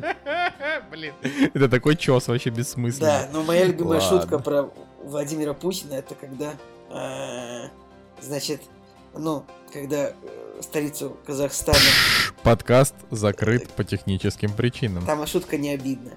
А когда столицу Казахстана переименовали из Астаны в Нур-Султан, у нас многие радовались, что ну, у нас, слава богу, что у нас уже есть город Владимир, но я считаю, что город Владимир вполне можно было бы переименовать в город Владимир Путин. Ладно, эта шутка только мне нравится. Так вот, нет, ребята, фильм не должен называться именем человека, только там, если это, ну, не какой-то супер охренительный человек, типа, не знаю, Иосиф Сталин. Мне сейчас только что на... Короче, на попался... Блин, даже фильм про Че Гевару называется «Хроники мотоциклиста». Или Че просто. Короче, попался вот про- э, на страничке Звездные войны Скайуокер. Ну, то есть, Но он все равно это Звездные войны. double. Да. Короче, да, мы можем э, э, вернуться к премьерам. Даже Ой, Мандалорец, Мандалорец, он не называется, как его там зовут. Как его зовут? У него есть имя там. Мандалорец. Его зовут Мандалорец. Есть вот Мандалорец, это указывает, значит, ну, на его э, У него нету расу, имени, его все-. Сокращенно называют Мандо, типа. Мэндо. Да. Да. В общем, ребята, извините за мой этот самый спич. Я, я вам грустно прям. Я вижу, что вы такие, какую же чушь он несет. Ну ладно, все, следующий фильм, пожалуйста, продолжайте. Премьера недели. Просто. Я, я, я- я просто меня, меня, меня, меня очень вым- выматывают такие, та- такие, такой странный треп. Но я, в отличие от Николая Цигулиева, потому что когда я что-то рассказываю, Николаю неинтересно. Николай такой, господи, когда уже он закончит? И, Вот. кстати, даже фильм «Ирландец» не называется там, Джимми Хоффа или как там зовут второго, или как зовут там ирландца. Да-да-да. Он называется «Ирландец». Да, Николай, пожалуйста, ты хотел что-то сказать. Нет, нет, нет, я, Николай, я готов, я готов слушать дальше. И даже фильм про Мстителей не называется Тони Старк, э, Наташа Романов, Тор, э, Стив, Стив Роджерс. Через запятую, да? А называется Мстители. Именно так он должен называться. И, конечно же, фильм про Черную вдову называется не Наташа Романов, а Черная вдова, потому что это же Черная вдова, потому что комиксы. Ладно. А, 12 декабря, господа. Джуманджи. Я смотрю, никому не интересно Джуманджи, да, поэтому... Вообще не, неправда. Я на самом деле все ждал, когда нас пригласят на пресс-показ э, второй части. Да, Удивительно. И нас пригласили, но ты Реально, не пошел. Пацаны, ну просто вот, вот сегодня я расстроился, потому что я действительно хотел сходить на вторую часть. Почему? Потому что, блин, реально столько дел э, в предновогодней, вот, короче, в декабре, что хотелось посмотреть что-то веселое и просто отвлеченное, чтобы выключить э, голову, типа, на полтора-два часа. И когда я узнал, что нас приглашали 3 декабря, а я просто пропустил это сообщение, не увидел в потоке всей той дичи, которая была у вас в переписке, я такой, блин, печально. Печально, конечно. Не, ну первая часть, на самом деле, она... а, она, она как ремейк э, отстой. Ну, то есть, вот как ремейк это отстой. Но она была более-менее веселая. То есть, все-таки Дуэйн Джонсон и... э, господи, как его зовут второго чувака? Дуэйн Джонсон Ну, в смысле, там много и кто Джек там, Блэк, э, да, Блэк. Джек там Блэк. Джек Они, Блэк. конечно, тащат на себе. То есть э, неплохой актерский состав, но чисто как комедия, чтобы просто посмеяться над ними. Вот. Ну и вторая часть, э, судя по всему, она типа точно такая же, как первая. Вот, во вс- во просто всем. абсолютно одинаковые рейтинги. Это, видимо, та же история, как с э, этим сокровищем нации. Вот я, ну, в, в целом, да, 750 в целом, да. Тут еще, правда, Дэнни Девита добавили, а я, я его вообще дико уважаю. И, опять же, тоже из-за него хотелось пос- посмотреть, но, видимо, видимо, не судьба. Дождусь, э, когда на Кинопоиск HD добавят в бесплатные подписки. Блин, ну мне, честно говоря, кажется странным вообще из Джуманджи Очень делать странно, вместо, т- вместо именно... Как бы Джуманджи это была такая, такая сказка непростая, с, Да, это вообще со ужастик всякими... был, блин, детский. Ну, это не был ну, ужастик. это был так, не, это не был была- ужастик, это был такой напряженный фильм, но не ужастик. Хотя, конечно, моменты там были прям. Блин, не, ребят, очень паца- напряженные. ребят, пацаны вообще... Там я пересматривал года три назад, наверное, первую часть. И несколько моментов, ну, действительно пугающие были. Не знаю... С, с растениями, с комарами, правда, там были жуткие. Да, да там просто суть в том, что э, как бы когда в фильме есть Робин Уильямс, фильм сразу становится немножко Блин, сказочным. Ты... А абсолютно такая же фраза вот у меня была сейчас во рту, типа, вот, Николай, ты сейчас прочитал мои мысли, я хотел сказать то же самое. Блин, Но, но этот фильм называется же не Робин Уильямс, а Джуманджи. Нет, он называет, у него фамилия была Пэриш, типа, Алан, не Алан Пэриш называется фильм, правильно? Ну, короче, Жека, то есть ты на него пойдешь, Нет, я не, правильно? по- я не пойду На на него, но я просто хотел бесплатно сходить на этот фильм. Пес, ладно. Хорошо, ну тогда перейдем к главной примере этой недели. Полицейский с Рублевки, новогодний беспредел 2. Вот. И как мы видим, а, без Александра Петрова в этот А раз. он был, что А ли? это вот. что? А Это что такое? Это, сериал, э, который пришел в кинотеатры, правильно? Ну, короче, я это краткий ликбез, э, хотя я не смотрел. Давай, ликбез этого А, дерьмища. А, Давай. Ну, ну давай так. э, как Давай бы- так, ты видел трейлер, ёк, Я- ёк Макарёк? Так, М- Москвин, Ёк. заканчивай. Что за... Что тебя понесло? Йок Макарюк. Короче, у полицейский с Рублевки это типа сериал с очень высокими рейтингами, там типа 8,2, 8,3, потому что он, ну, реально там людям нравится. Но когда пошли фильмы, да, у всех фильмов там каждый, с каждым фильмом рейтинг все ниже и ниже. То есть, э, по факту, этот сериал остается сейчас как бы, ну, типа, одним из главных там сериалов, не знаю, ТНТ, э, которые они сделали. Э, Но А есть обзоры Бэткомедиана на полнометражного полицейского с Рублевки? Нет, нету еще. Нет, но я думаю, что там просто, как бы это сказать, там низкие оценки типа не потому, что он там чудовищно плохой, э, такой, например, как обычные фильмы, которые он обозревает. Хотя в последнее время он уже и на нормальное кино, честно говоря, перешел, тут уже просто... Вот именно в тот момент я и перестал его смотреть, Слушай, ну потому подожди. что мне наплевать, насколько сильно переврали историю, если фильм классный. Вот так вот. э, Вот, То есть, вот, вот просто, ну типа, вот просто скажи мне, во, второй части есть фраза, типа, э, в трейлере, в смысле, в трейлере второй части есть фраза.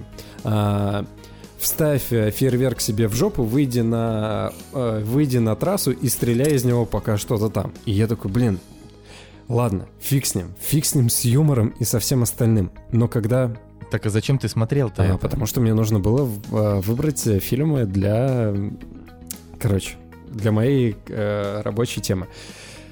И когда я пересматривал этот, а его, кстати, перед э, «Достать ножи» еще крутили, вот точно. И когда я пересматривал трейлер этого фильма, а, я подумал, что, блин, ну, потому что ничего на самом деле остального тоже не, не вставить было в э, традиционный еженедельный обзор фильмов. Э, В общем, там есть момент, где вот этот э, чел Бурунов говорит эту фразу про фейерверк.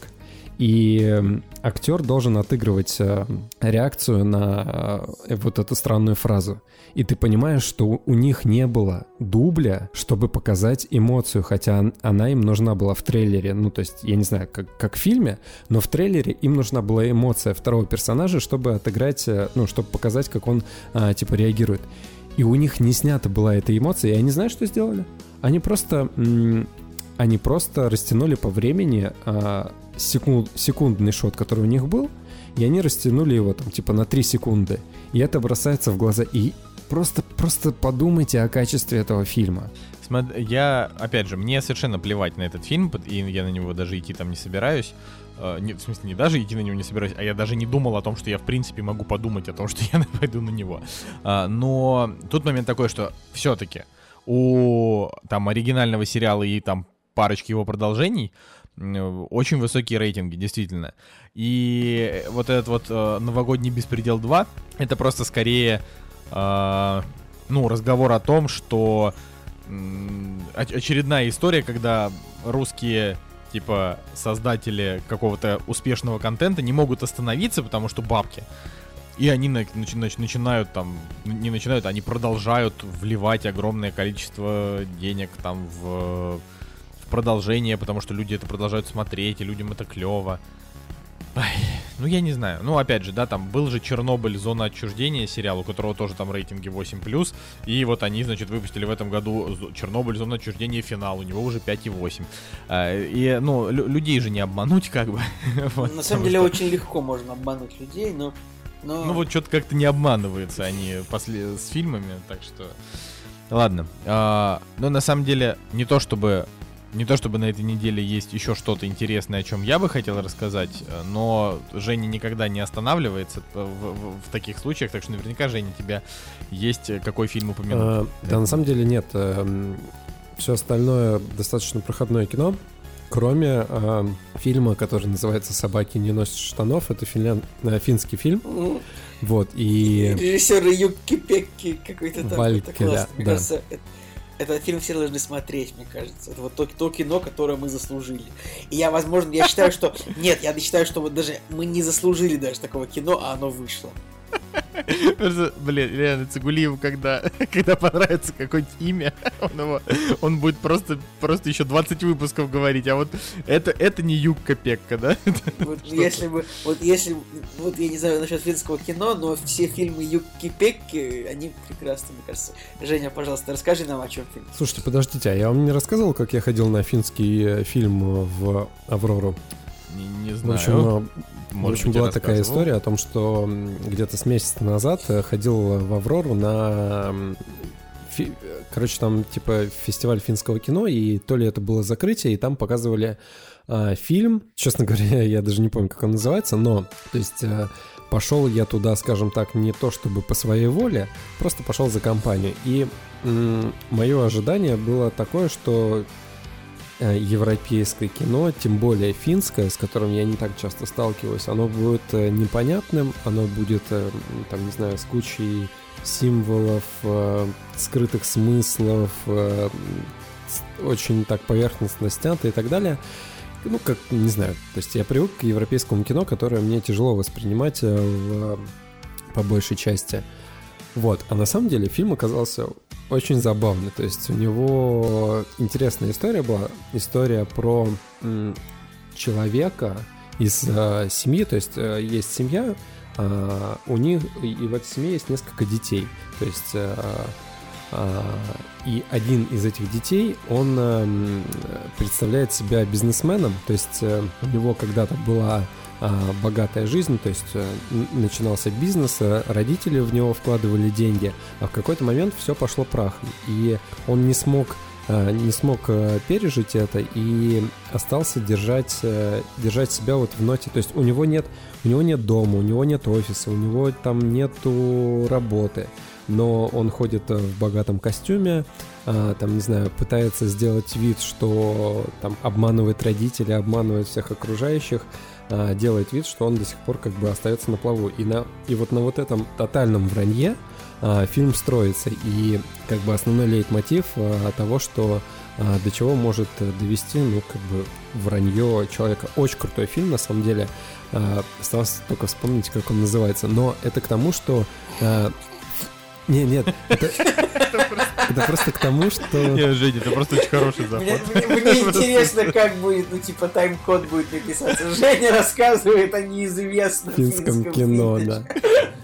Неизвестным ему самому. Короче, это просто подводка к э, этому фильму «Собаки не носят штанов». Ну, то есть, э, если, там, не знаю, среднестатистический человек увидит этот фильм на кинопоиске, откроет его, увидит э, страну производства Финляндия, Латвия, я думаю, что э, сыграет куча стереотипов, и ну, мало людей захочет его смотреть. Но как бы мой опыт показал, что э, можно, в принципе, довериться и попробовать посмотреть. Реально, э, вот в потоке всего того, что я видел за последнее время, как раз-таки тот фильм, он был как свежий глоток, то есть он был реально не стереотипный, не типичный, по, по, по-особому снят, да, дешевый там, да. Ну вот мы с Николаем обсуждали же фильм про э, Аки Каурисмяки э, про Ленинград, э, ленинградские Да, ковбои да, едут да. в Но, Америку. но Ну, это, это, достаточно конечно, культовый странно. фильм. Но он тоже такой странный, Это культовый необычный. фильм, на самом деле.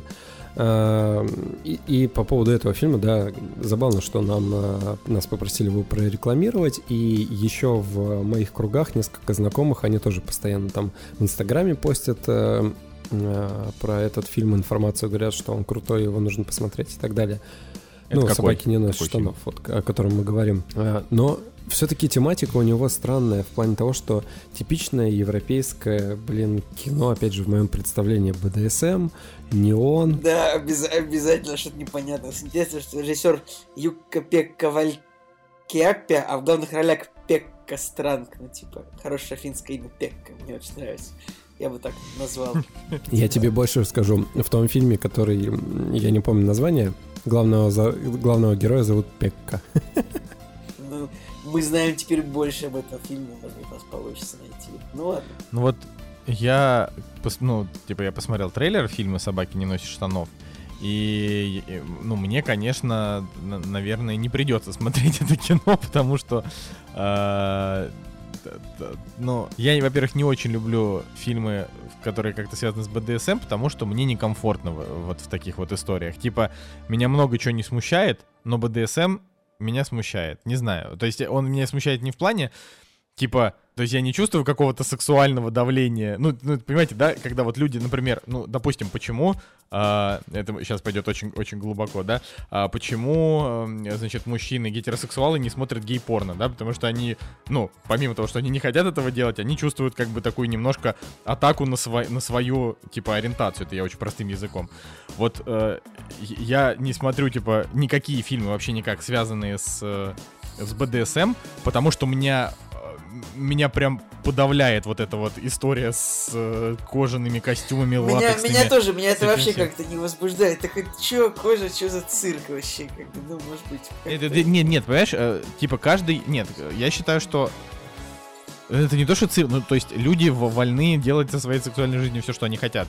А, люди вообще разные делают, просто вот именно мне, мне ужасно от этого некомфортно, то есть я как представлю себе, ну, как условно, вот ты смотришь, и ты проецируешь это на себя, я думаю, я бы никогда вот, это настолько для меня выглядит прям вот ужасно, то есть это как, не знаю, ну, то есть вот, в общем, в Короче, общем, вообще, нет, не вся, мое. вот, BD вот БДСМ в кино, вот даже если возьмем обычный фильм какой-нибудь, очень, ну, то есть, э, часто вот, типа, какому-нибудь персонажу э, дается увлечение БДСМом, чтобы показать его странным. И то есть, ну, вот вообще ки- киношники, они любят этот, э, им эту, эту тему. Э, не знаю, какой-нибудь этот Евротур. То есть там это так все странно выглядит, такой, вау, типа, и такой, нет, не надо вот этого всего, пожалуйста. И как-то, короче, да, это вот я с тобой, Николай, согласен, это как-то некомфортно от этого всего. Да, но при этом, ну, опять же, да, каждый, каждому, каждому свое. А, вот. Ну и опять же, фильм-то хвалят, и рецензии про него пишут по большей части хорошие. Но на- на- наверняка как бы свой зритель у него найдется. А, так, еще на этой неделе выходит э, фильм «Одной волшебной ночью» от э, кинокомпании «Профвзгляд», про которую я миллиард раз рассказывал в подкасте, что это типа, это была моя первая работа после Икеи. Типа у меня там такая жизненная история, что я начал работать в Икее в студенческие годы, потом, короче, а, пошел в кино, потому что любил кино. А, Полтора месяца проработал, и меня уво... СММщиком меня уволили, потому что я, а, ну, типа, не умел работать СММщиком, и меня никто этому не учил, в общем-то. и, Да, и, короче, значит, очередной раз а, они, типа, ворвались в мою жизнь следующим образом. То есть, когда к нам, ну, типа, в «Кактус» писали, там, представители профвзгляда, я им сказал о том, что... то- Я помню, что это было, там, ну, не знаю, 4 года назад.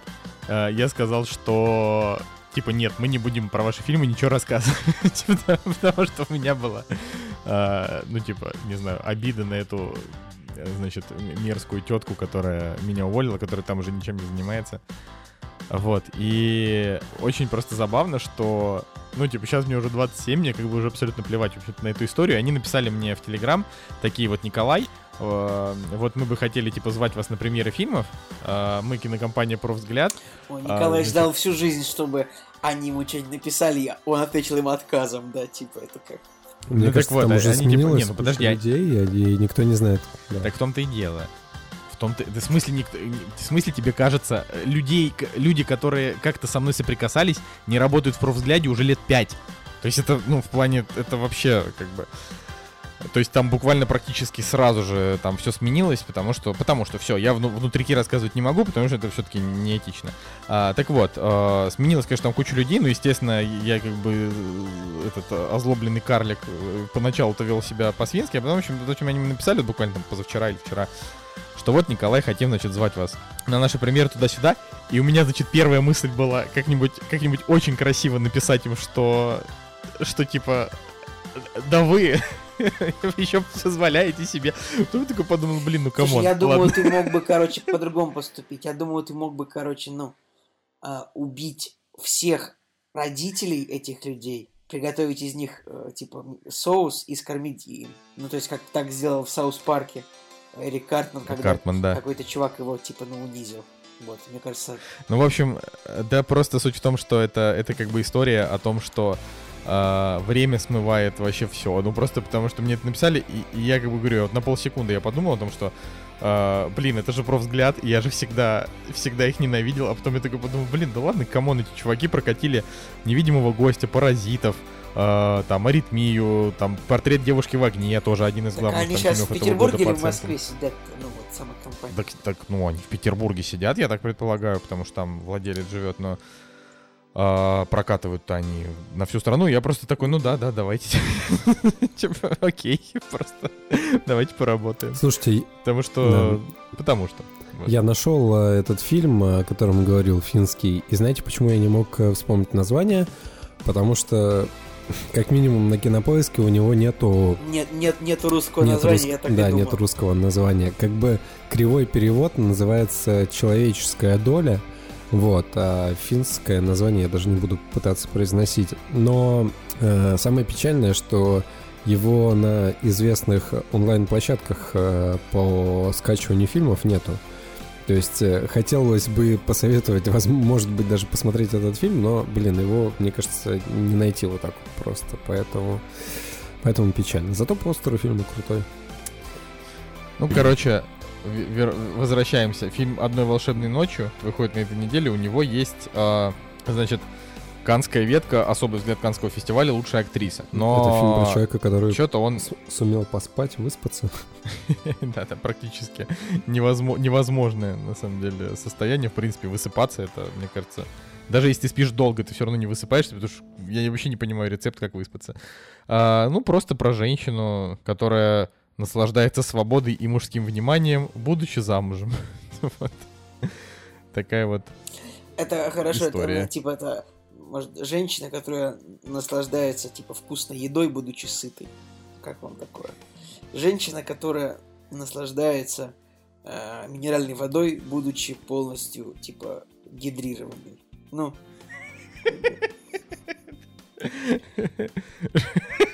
Просто ну, это очень...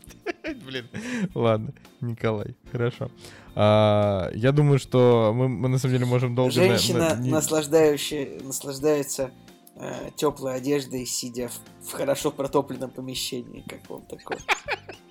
Срочно запускаем в производство несколько фильмов. Блин, я даже- я- на самом деле у меня, у меня мозг начал работать в в попытке придумать, придумать что-то, да. А, ладно. А, давайте закончим и перейдем уже к чему-то интересному, на самом деле, потому что иначе, мне кажется, а, наши слушатели э, в, в этот момент уже, даже самые преданные наши слушатели начи- начинают плыть немножко вот в, в тот момент, когда мы начинаем какую-то какую-то дичь нести. Согласны? Пожалуйста, скажите «да». Да. Без, без финских фильмов, да, все, без продолжения. «Кактус» — подкаст о кино и не только.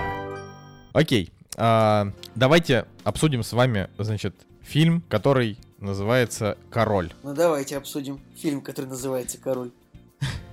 Да, значит, это нетфликсовская картина, а, которую я посмотрел уже, наверное, недели три назад, и пытался уговорить пацанов его посмотреть, но что-то там сначала Женя посмотрел немножечко, а, потом не досмотрел, потому что не посмотрел «Звездные войны», потом Николай не посмотрел, потому что просто он не, не очень смотрит то, что я, в принципе, советую. Ну, это у нас обоюдное, как говорится. Ну вот, но в итоге мы все его посмотрели. Я вот прям... лично сейчас собираюсь звонить в полицию, типа, и, и, и сообщить о, о том, что произошло зверское совершенно ограбление средь белого дня. Я считаю, что Николай Солнышко украл у меня 140 минут жизни, просто, ну, потребовав посмотреть этого короля. Вот, Николай, продолжай. Мой, А- мой поинт в том, что, вот, честно, все пеплумы и околоисторические фильмы о том, где типа короли, армии, замки дерутся на мечах, и как бы ну, в фильме нету магии, драконов и колдунов, все эти фильмы бесполезны. То, то ли дело что, ну- последняя серия Рика и Морти, да? Вот, это гораздо лучше, серьезно.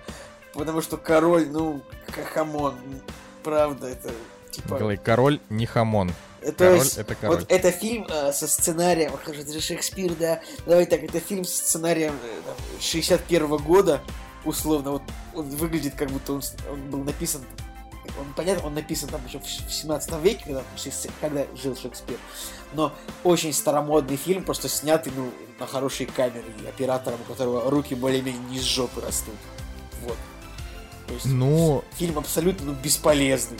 Можно просто прочитать вот э, текст, вот статью на Википедии «Битва при Азинкуре». Я еще в Age of Empires 2 играл, я, я, я знал, что была битва, в которой э, англичане победили благодаря... В которой французы победили... Господи. В которой англичане победили благодаря тому, что у них э, типа двухметровые луки, которые, ну, как бы, имбовые. И все. Николай? Э, Просто очень смешно, когда, типа, ну, когда кто-то из нас начинает, ну, типа, гасить фильм, ну, типа, прям, а, ты как бы не знаешь, что на это сказать, ну, потому что когда тебе говорят говно, тупое говно, тупого говна, говно, говна, Нет, говны, тут мой поинт, говне. мой- моя мысль тут не то, что фильм плохой, фильм нормальный, фильм хороший даже. Просто, ну, он бесполезный. Его просмотр, Ну, короче, не- э, ну, да. Давай так. Во- Во-первых, ты как бы ни хрена не прав, что у фильма сценарий типа 58 года, потому что в те годы э, делали такие фильмы, как «Мост через реку Кувай», где как бы прям сложный трехступенчатый сценарий, э, типа очень крутой э, и так далее. Так что не... Но ну, если в ты общем, возьмешь не- пеплумы тех лет, то вот они так же сняты, как этот фильм по сценарию. Ну, почему Спартак, он намного даже, я бы сказал. А, дело, дело не в этом. Сейчас, Жень, я зна- знаю, что ты, что ты же хочешь про него сказать, поэтому я не буду особенно сейчас вот долго. Просто хочу, хочу как бы противопоставить Николаю, потому что он прям резко вылил на него чан с дерьмом. А, ну, нет. это, это не так. Ну, типа, фильм идет 2 часа 20 минут. Давайте, во- во-первых, это фильм Netflix. А, фильм, в котором играет Тимоти Шалами. Это типа восходящая звезда кино, молодой чувак, Блин. который мне еще показался прикольным Тут еще в хочется, Вуди Аллене. хочется сказать, что кто-нибудь смотрел, может быть, фильм в дубляже, если, я не знаю, есть такие люди, но я не знаю, почему у нас э, решили Тимати Шаламе, э, Шаламе дублировать каким-то сладким Сейчас. мальчиком. а, То есть он- Вот, Сека, короче, я, я смотрел с сабами, а, и в какой-то момент мне стало интересно, а как же он в дубляже э, звучит? И я переключил язык в тот момент, когда, когда, когда, по-моему, у него брат умер, и он э, рыдал там э, в церкви или что-то что типа того, и его вот этот слуга пришел его успокаивать, и он говорил ему, что типа нет, уйди, типа бла-бла-бла, и в слезах, в слезах произносил эту речь. Пацаны, я, честно сказать, мне стало противно реально смотреть этот фильм. Ну, то есть я переключил, просто послушал 30 секунд, и я подумал, господи, что за сопливую хрень я только что сейчас услышал. Переключил обратно, и я понял, что оригинал-то тоже не, особо сильно отличается от дубляжа. Нет, но дубляж вообще ужасный. То есть я... Не, нет, это, Это вообще дичь вообще какая-то. невозможно. Вот этот ду- дубляж этого, этого он такой, мы, мы должны победить французов. Да, да, да. Мы должны победить французов. Мы должны, мой отец, мой отец не такой, как мой отец. Я, я не Так, буду ты сейчас, ты сейчас пародируешь голос Синдука, Нет, типа Морти. Нет, это, не какой-то, типа, знаешь, дворовый рэпчик, э, где чувак пытается пр- прочитать э, хип-хоп. Вот. Я просто, я гипертрофированно пародирую а, слишком девчачий голос Шаломе, который, ну, на самом деле, вот в оригинале он не такой, как бы, плаксивый и не такой жалкий, как в дубляже. Классный у него голос в оригинале вообще Да, супер. да, нормально, ну, Но- более-менее, но он такой, we must fight, we must kill, вот более-менее. А вы ближе, я не знаю, ребят, ну вы, вот, это уже вопрос, как бы, ну, просто к ду- к дублятору. Да, да. Так, ты не задавай вопросы дубляторам Netflix, там люди за еду работают фактически, им там ничего толком не платят. Короче, а, так вот. Профессиональные ну, типа, актеры. а, такой же этот самый, тот же голос дублировал Шаломе в, в однажды, это, в общем, дож- дождливая осень в, в Нью-Йорке, как называется фильм этот, э, Вуди Аллена, там, ну, ладно, Николай. Нет, я просто, да, ну там же есть нюансы, типа людям же по-разному платят деньги за, там, за какие-то проекты. Просто Netflix в России все еще не очень сильно развит. Ну, то есть он у нас, он у нас все еще на английском языке, да, в российском регионе он на английском. Просто у нас есть субтитры, и у некоторых новых больших премьер есть дубляж, но в целом у нас даже нет русского интерфейса у, у Netflix. И по-прежнему он стоит без адаптации на русский рынок, типа, дорого. Ну, в плане очевидно, что э, он не очень у нас популярен, поэтому и платят там меньше. Я там слышал истории о том, что там люди, которые делают субтитры, получают копейки.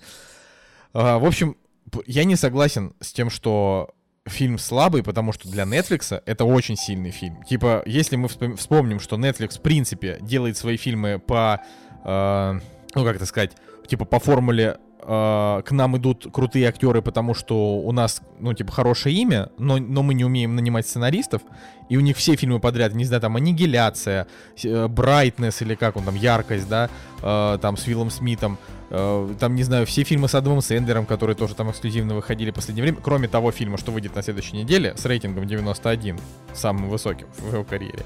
Типа вот Netflix до недавнего времени, как сериалы, у него было несколько сильных там премьер, как фильмы у него просто не было вообще ничего. И сейчас вот он наконец-то начал набирать себе базу. И я считаю, что «Король» — это, конечно, не шедевр, там прям шедевров, но это вот фильм, который, можно сказать, вот в базе Netflix есть там типа 10 хороших фильмов. Вот из них один — это «Король». Мне так кажется. Ну давай, Жень, расскажи, что ты... А, забавно, что, по-моему, Том Хиддлстон а, играл Генриха Пятого.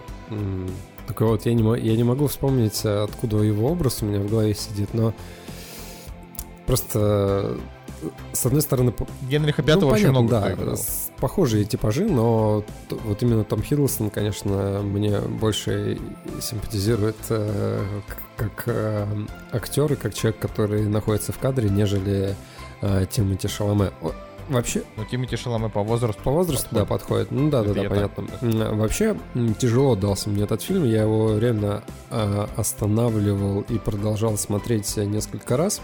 И, честно сказать, вот просто попало в то настроение, когда хотелось не вот такого смазливого, слезливого, тянучего, грустного, пафосного начала. А хотелось, не знаю, там... Сейчас я разорву вам кишки и натяну один ваш э, ирландский флаг на одно место. Ну, короче, вот хотелось какой-то брутальности, и я... а, Я смотрел на все это как на... Вот, вот реально фильм от Netflix мне а, вот мной воспринимался как фильм от Netflix. То есть более, более дорогая версия сериала. И причем эта разница видна. То есть я, я могу вспомнить, там, не знаю, условно какой-нибудь фильм, и я буду понимать, что это полнометражный фильм, на который, там, не знаю, тратились э, чуть больше, тратилось чуть больше сил, денег, э, людей, да, человека часов и так далее. Здесь же все круто, вот реально, вот с точки зрения там картинки, постановки, не придраться, а вот относительно, да. Но в каких-то мелочах, вот мимолетных, э, невидимых вот с первого раза э, на глаз, видно, что все-таки это Netflix, и как-то вот по-другому все равно воспринимается картина. Э, Не сказать, что меня на самом деле фильм впечатлил и что я хот... что я получил от него какие-то невероятные эмоции. Нет, э, в принципе, вот, вот Короче, короче, я буду, я буду единственным, да? э, нет, подожди, Ан-. Андрей еще очень э, ему понравился этот фильм, и мне кажется, он первый, кто посмотрел из нас этот фильм и парик парик. Да, Андрей, Андрей вообще у нас ра- ра- раньше нас смотрит многие премьеры и потом говорит нам, что смотреть. Вот Клауса также нам Андрей Слушай, посоветовал, наш но, замечательный, так что но с другой стороны, спасибо, было Андрей. интересно посмотреть именно на Шаломе в роли, э, ну вот, вот в этой сери- сери- серьезной Ну роли. классно же он сыграл. Ну классно же он сыграл. Ну чё вы, блин, ну реально, ну он же молодец, он же А ты, талантливый. ты уверен? Я вот, я вот не могу найти у него эмоции, кроме... Я не могу найти эмоции на его лице, честно говоря. В смысле? Он, он, вот, вот как минимум я с ним смотрел три фильма, а, из, из хотя он как бы, ну давайте это чуть-чуть, да, кратенько. А, про Шаломе, Шаломе, давайте, давайте, давайте решим, как мы будем говорить, это невозможно. Шаломе, мне кажется. Давайте Шаломе. Да, про Шаломе а, люди прям начали говорить а, после фильма «Назови меня своим Да, именем», да. где он там играет типа любовную историю с Арми Хаммером. Вот там прям вот он выстрелил. Потом был фильм «Жаркие летние ночи», в котором тоже его хвалили. А, наверное, Потом был скорее Арми Хаммер в него выстрелил. а? Ну, такая шуточка была, ладно. простите. А, потом, значит, был фильм «Красивый мальчик» со Стивом Карлом, в котором его тоже хвалили. А, ну, и вот между ними был Леди Бёрд, где он сыграл очень короткую роль, ну, там, условно, но он сыграл нормально. А, и последние два это было «Дождливый день в Нью-Йорке», где он мне понравился. Я такой подумал, блин, вот наконец-то он э, не вызывает у меня тошноту. Потому что все вот эти там трейлеры э, в предыдущих там с, них с ним фильмов, э, вот этих вот популярных, они, ну, в общем, они у меня как-то не вызывали вообще желания смотреть. Вот, и мне кажется, что допустим, взять вот эти вот два фильма этого года, «Король» и «Дождливый день», он, он абсолютно для каждого из них мими- мимикрировал так, как нужно. Ой, не знаю, у него все равно, у него такой внешность такого сладкого мальчика, что это просто ну, невозможно. Брать вот такого человека, играть чертова короля. Ну, не выглядел так король. Я, я тоже, Да я, выглядел. я Да согласен ну с нет. Юлием, что он, что он, что Да он ну больше нет, выглядел сладким типа- мальчиком, нежели из Голливуда. Вот реально сладким, и вообще, и все там сладкие мальчики тоже, вот, э, не только он. И братец его тоже этот, а, ну, актер, который играл Томина Барат Иона в «Игре престолов», он тоже, э, э, Роберт Паттинсон тоже дали человеку роль, чтобы он просто крив- кривлялся в, в английско-французским акцентом. Don't speak English, speak français. Ну, что, хороший Ну, актер. и нормально, ну, клево сыграл. Ну, ну, короче, просто, на самом вот- деле, вот эта история вообще, это все сказки, не было такого. Не может такого быть. Там на Википедии прочитаешь про эту битву, там э, типа в этой битва при Озенкуе, значит, написано, я сейчас, у меня страница не открыта по памяти, написано, что, значит, там а, французов было, а, значит, 30 тысяч, англичан там было 6 или 8 тысяч. И англичане потеряли 100 человек, 100 человек они потеряли, англичане, французы потеряли там а, 15 тысяч. так, Ну, и что тебя смущает? это- меня смущает то, что как бы история это не наука, потому что Ну, это невозможно. Как бы.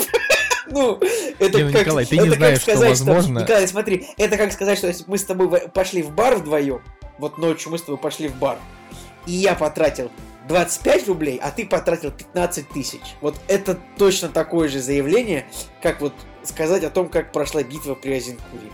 То, что, ну, как бы, это...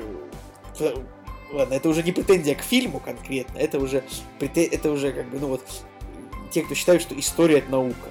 Ладно, можно я немножечко, да, вообще расскажу, о чем кино. А, значит, фильм, фильм действительно основан на Шекспире, а, и поэтому там есть некоторые перевирания с э, реальной историей. Уж не знаю, как там с битвой было, да, но есть там момент такой, что, значит, здесь история о том, что а, принц Хелл э, там со своим, со своим корешем тусуется и не занимается всякими королевскими делами. А, король Генрих IV, а, значит, при смерти и младшего брата ставят э, на трон. э, В это время Хеллу, главному, значит, герою, э, ему совершенно это все неинтересно. Но там очень быстро развиваются события с точки зрения того, что, э, значит, э, Х- Хеллу приходится стать Генрихом V, потому что его, значит, брат погибает младший, отец умирает, и вот ему приходится взять это в свои руки. И э, там как бы история развивается вот в том, как он из э, попыток либерального руководителя становится э, жестким руководителем, потому что его советники, ну там, один, ну там на него оказывают определенное влияние. И вот там, например, есть такой, значит, актер Шон Харрис, который играет э, его главного советника, такого мудрого седовласого чувака, э, который ну, тоже там довольно интересный персонаж, он обычно, типа, всегда в тему говорит всякие мудрые вещи, и Хейл такой, Забавно, типа, что ну в да, да, реальности типа, ему он всего прав. 53 года этому чуваку. Да, там он играет такого реально там 70 плюс. И вот мне очень понравился, во-первых, его персонаж. Но, на самом деле он не может играть там никого 70 плюс, потому что в 15 веке никто не доживал до 70 лет. Не, ну кто-то точно доживал. Нет, Ну ладно, как бы то ни было. Ну, блин, вообще ни один человек, Николай, не доживал, да? Вот, Ну э, нет, ну нет, ну невозможно было при условиях типа еды, медицины дожить до 70 лет вот там в 15 веке, 14 Ну, ну, Николай, ну доживали люди, ну что за глупости? Ну, ты, не говоришь, доживали ну, давай, никто. ну типа не... Ну в каком Да, возрасте, вообще по-твоему, умер этот, этот самый Генрих? Он умер в 35. Нет, он, они все, да, умирали молодыми, но, но, но, блин, лю- были люди, которые доживали. Это просто ты говоришь, возводишь в абсолютно, это же не- неправда. Короче, а, из-за того, что фильм основан на, Шек- на Шекспире, да, вот, то есть в, в реальной истории а, вот этот вот Генрих V, э, он всегда принимал участие в делах отца и в итоге там перенял от него трон. В фильме показали, что он этого не хотел, но его как бы заставили, то есть типа выбора не было, он был единственным наследником, и вот он это принял на себя бремя. А, И плюс они в фильме показали, ну это такая немножко голливудчина как раз, а, в том, что он пришел и начал проводить либеральные реформы, но как бы они не сработали, и ему пришлось стать типа жестким.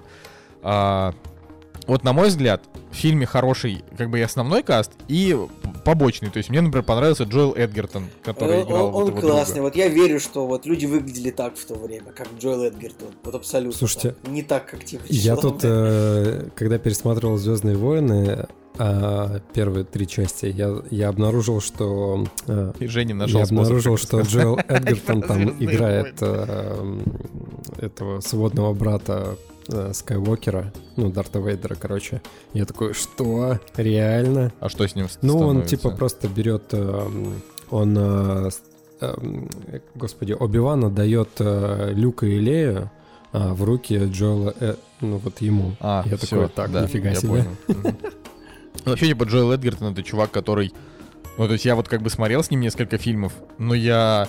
Его, Толком не его помню его иногда главных сложно ролях. запомнить, но он играл а, в фильме Черное место. Можно вот его вспомнить. Он играл в фильме Афера по American Hustle. Там тоже можно его запомнить. И он играл в фильме Боец. Во- Воин, Ну а вот не еще- боец. Воин он называется. Еще, еще он играл в Гэтсби, еще вот я, допустим, э- смотрел это- с ним фильм «Странная жизнь» Тимоти Грина, очень хороший, он там главную роль А- мужскую опять играет. фильм, который называется по имени. Ну, А, ну, это дис- диснеевский фильм, такая сказка, но он такой добрый очень. короче, В общем, да, возвращаясь к королю, ну, очевидно, да, что этот вот актер, вы, короче, лет вы через как бы не 6 сог- Оскар получит, мне кажется, по-любому. Джоэл Эдгертон. Ну, Блин, ну будем, будем смотреть. Будем смотреть. Вообще, он, он на самом деле. Он вроде классный, но такое ощущение, что как-то вот ему не хватает а, хороших главных ролей. Потому что, мне кажется, чтобы дойти до Оскара, тебе нужно либо все время играть сильные второстепенные роли, либо, ну, там хотя бы несколько сильных главных ролей сыграть, не считая, если ты, типа, чернокожая женщина, там, инвалид. Тогда ты можешь сразу с первого фильма получить Оскар. А, это тут даже никто спрашивать не будет. Вот, но белым мужикам надо постараться. тут, тут как бы это, это такие правила. А, вот, ну, в общем, да, вижу, что вы, типа, не очень от фильма, конечно, получили удовольствие, но я могу сказать так. Но он действительно тягучий, но я, мне все 2 часа 20 минут было смотреть прям интересно. То есть мне было интересно, что произойдет с героем, потому что я, я специально не читал Википедию до, до конца значит, фильма, а, потому что я хотел, а, вот хотел посмотреть, как они в фильме покажут, что там произошло, в чем, а, в чем вообще суть. А, ну вот, какой я могу выделить минус ну, для меня, да, каким показался что фильм, он просто немножечко ни о чем. То есть он, он ни к чему не привел. Он, он рассказал такой небольшой отрезок, но он не дает никаких выводов, он не дает никакого практически развития персонажа. То есть Почему? он, ну, как он, он показывает. он, он дает вполне очевидный вывод, то, что типа, ну, война это всегда какие-то интриги, которые, это самое, которые на самом деле не имеют ничего общего с жизнью, что просто ну, короля обманул. Ой, это спойлер. Ну ладно, ребят, вы же понимаете, что там все все равно в финале всех этих фильмов всегда оказывается, что кто-то кого-то обманул, там типа подтасовал факт. Ладно, ну вот, вот тебе вывод. Нет? Ну, мне кажется, что это бедненький вывод для фильма, в котором Это э, бедненький, должны... это бедненький вывод для бедненького фильма, я так скажу. Продолжай просто. Ну, мне не кажется, что это фильм бедненький. Я говорю, я, я считаю, что фильм крутой, его надо обязательно смотреть. Но бедненький вывод э, с, той- с точки зрения, что... Обязательно смотреть, серьезно. Ну, смотри, сейчас выходит очень мало, очень мало вот такого рода фильмов. Они А я вообще, в принципе, пеплумы не нужны- люблю. Не нужны никому они. Вот даже, Не, ну никак, вот, но ну, они даже не я, нужны. как Но я, если я раньше любил их, вот мне нравились там Гладиатор, все прочее. Сейчас я понимаю, что ну нет. Это уже вот эти вот истории про людей пи- 14 века, это ну, невозможно смотреть. Хорошо, Николай, какие фильмы нужны? Вот я Ну. просто, ну я просто к тому, что, ну какие фильмы нужны? По 50 Марвелов в год или новые Звездные войны каждый? Какие Ну, фильмы про, нужны? про Ну, типа, роботов, про монстров, про да, про инопланетян, Всё да, вот там акту- про... актуально. Вот, да. Короче, ну, ладно, я, я просто не буду реагировать на, на твои вбросы. Типа, типа, говори, что хочешь, но вот я считаю, что фильм надо смотреть, потому что э, не, не, не слишком часто выходят такие фильмы, которые можно ну, назвать качественными. Тот же Netflix э, после этого фильма сразу подсунул там 20 фильмов э, схожего, схожего смысла, но с рейтингами 6. э, там, я не знаю, или какие-то полуромантические истории, где там рыцари средневековья попадают в Нью-Йорк, и я такой думаю, ну вот, вот, то есть, вот это действительно все, ну, бесполезная хрень. А здесь они все-таки залезли, типа, на территорию большого кино, они взяли хороших актеров, они э, действительно прописали какую-то какую драму. Вот мне кажется только, что не дотянули финал, потому что вот сама эта война, она как бы получается, что к финалу фильма центральное событие фильма это война, потому что финал он дает итог именно войне. А мне кажется, что фильм должен давать итог, э, ну там персонажу, главному герою, который должен был к чему-то прийти, а он в итоге, ну так толком ни к чему не приходит, ну такое. Ну, А вот. а- По- Потому что, как бы, эта битва была, типа, в пятнадцатом году. Значит, вот там показывается битва, как бы, которую он побеждает. Потом показывается, что вот он приходит к королю француз, Франции, король ему типа капитуляцию дает, да, он сдается. Это через пять лет произошло в жизни. И через два года после этого Генрих умер. То есть, как бы, ну, какой может быть вывод у короля, который, по большому счету, там, во- воевал недолго, воевал там 7 лет, и все. Ну, конечно, да, в фильме это вот очередная история о том, как они показывают события. Ну, там, не знаю, вот Форд против Феррари мы обсуждали тоже. Форд против Феррари, фильм, в котором показывают события нескольких лет, а ощущение как будто нескольких месяцев. Ну, то есть это вот все, это такая проблема киношника. Ну ладно, давайте там поставьте свои оценки. 6. Что вы? Да слушай, да Шесть. я тоже, наверное, 6 поставлю. Ладно, я, я поставлю 8. Я, я считаю, что клево. Вот. Типа, мне, мне, мне, мне, понравилось. Так что э, есть совершенно замечательная, как бы, вы, выборка, да, что двум, двум из трех не понравилось.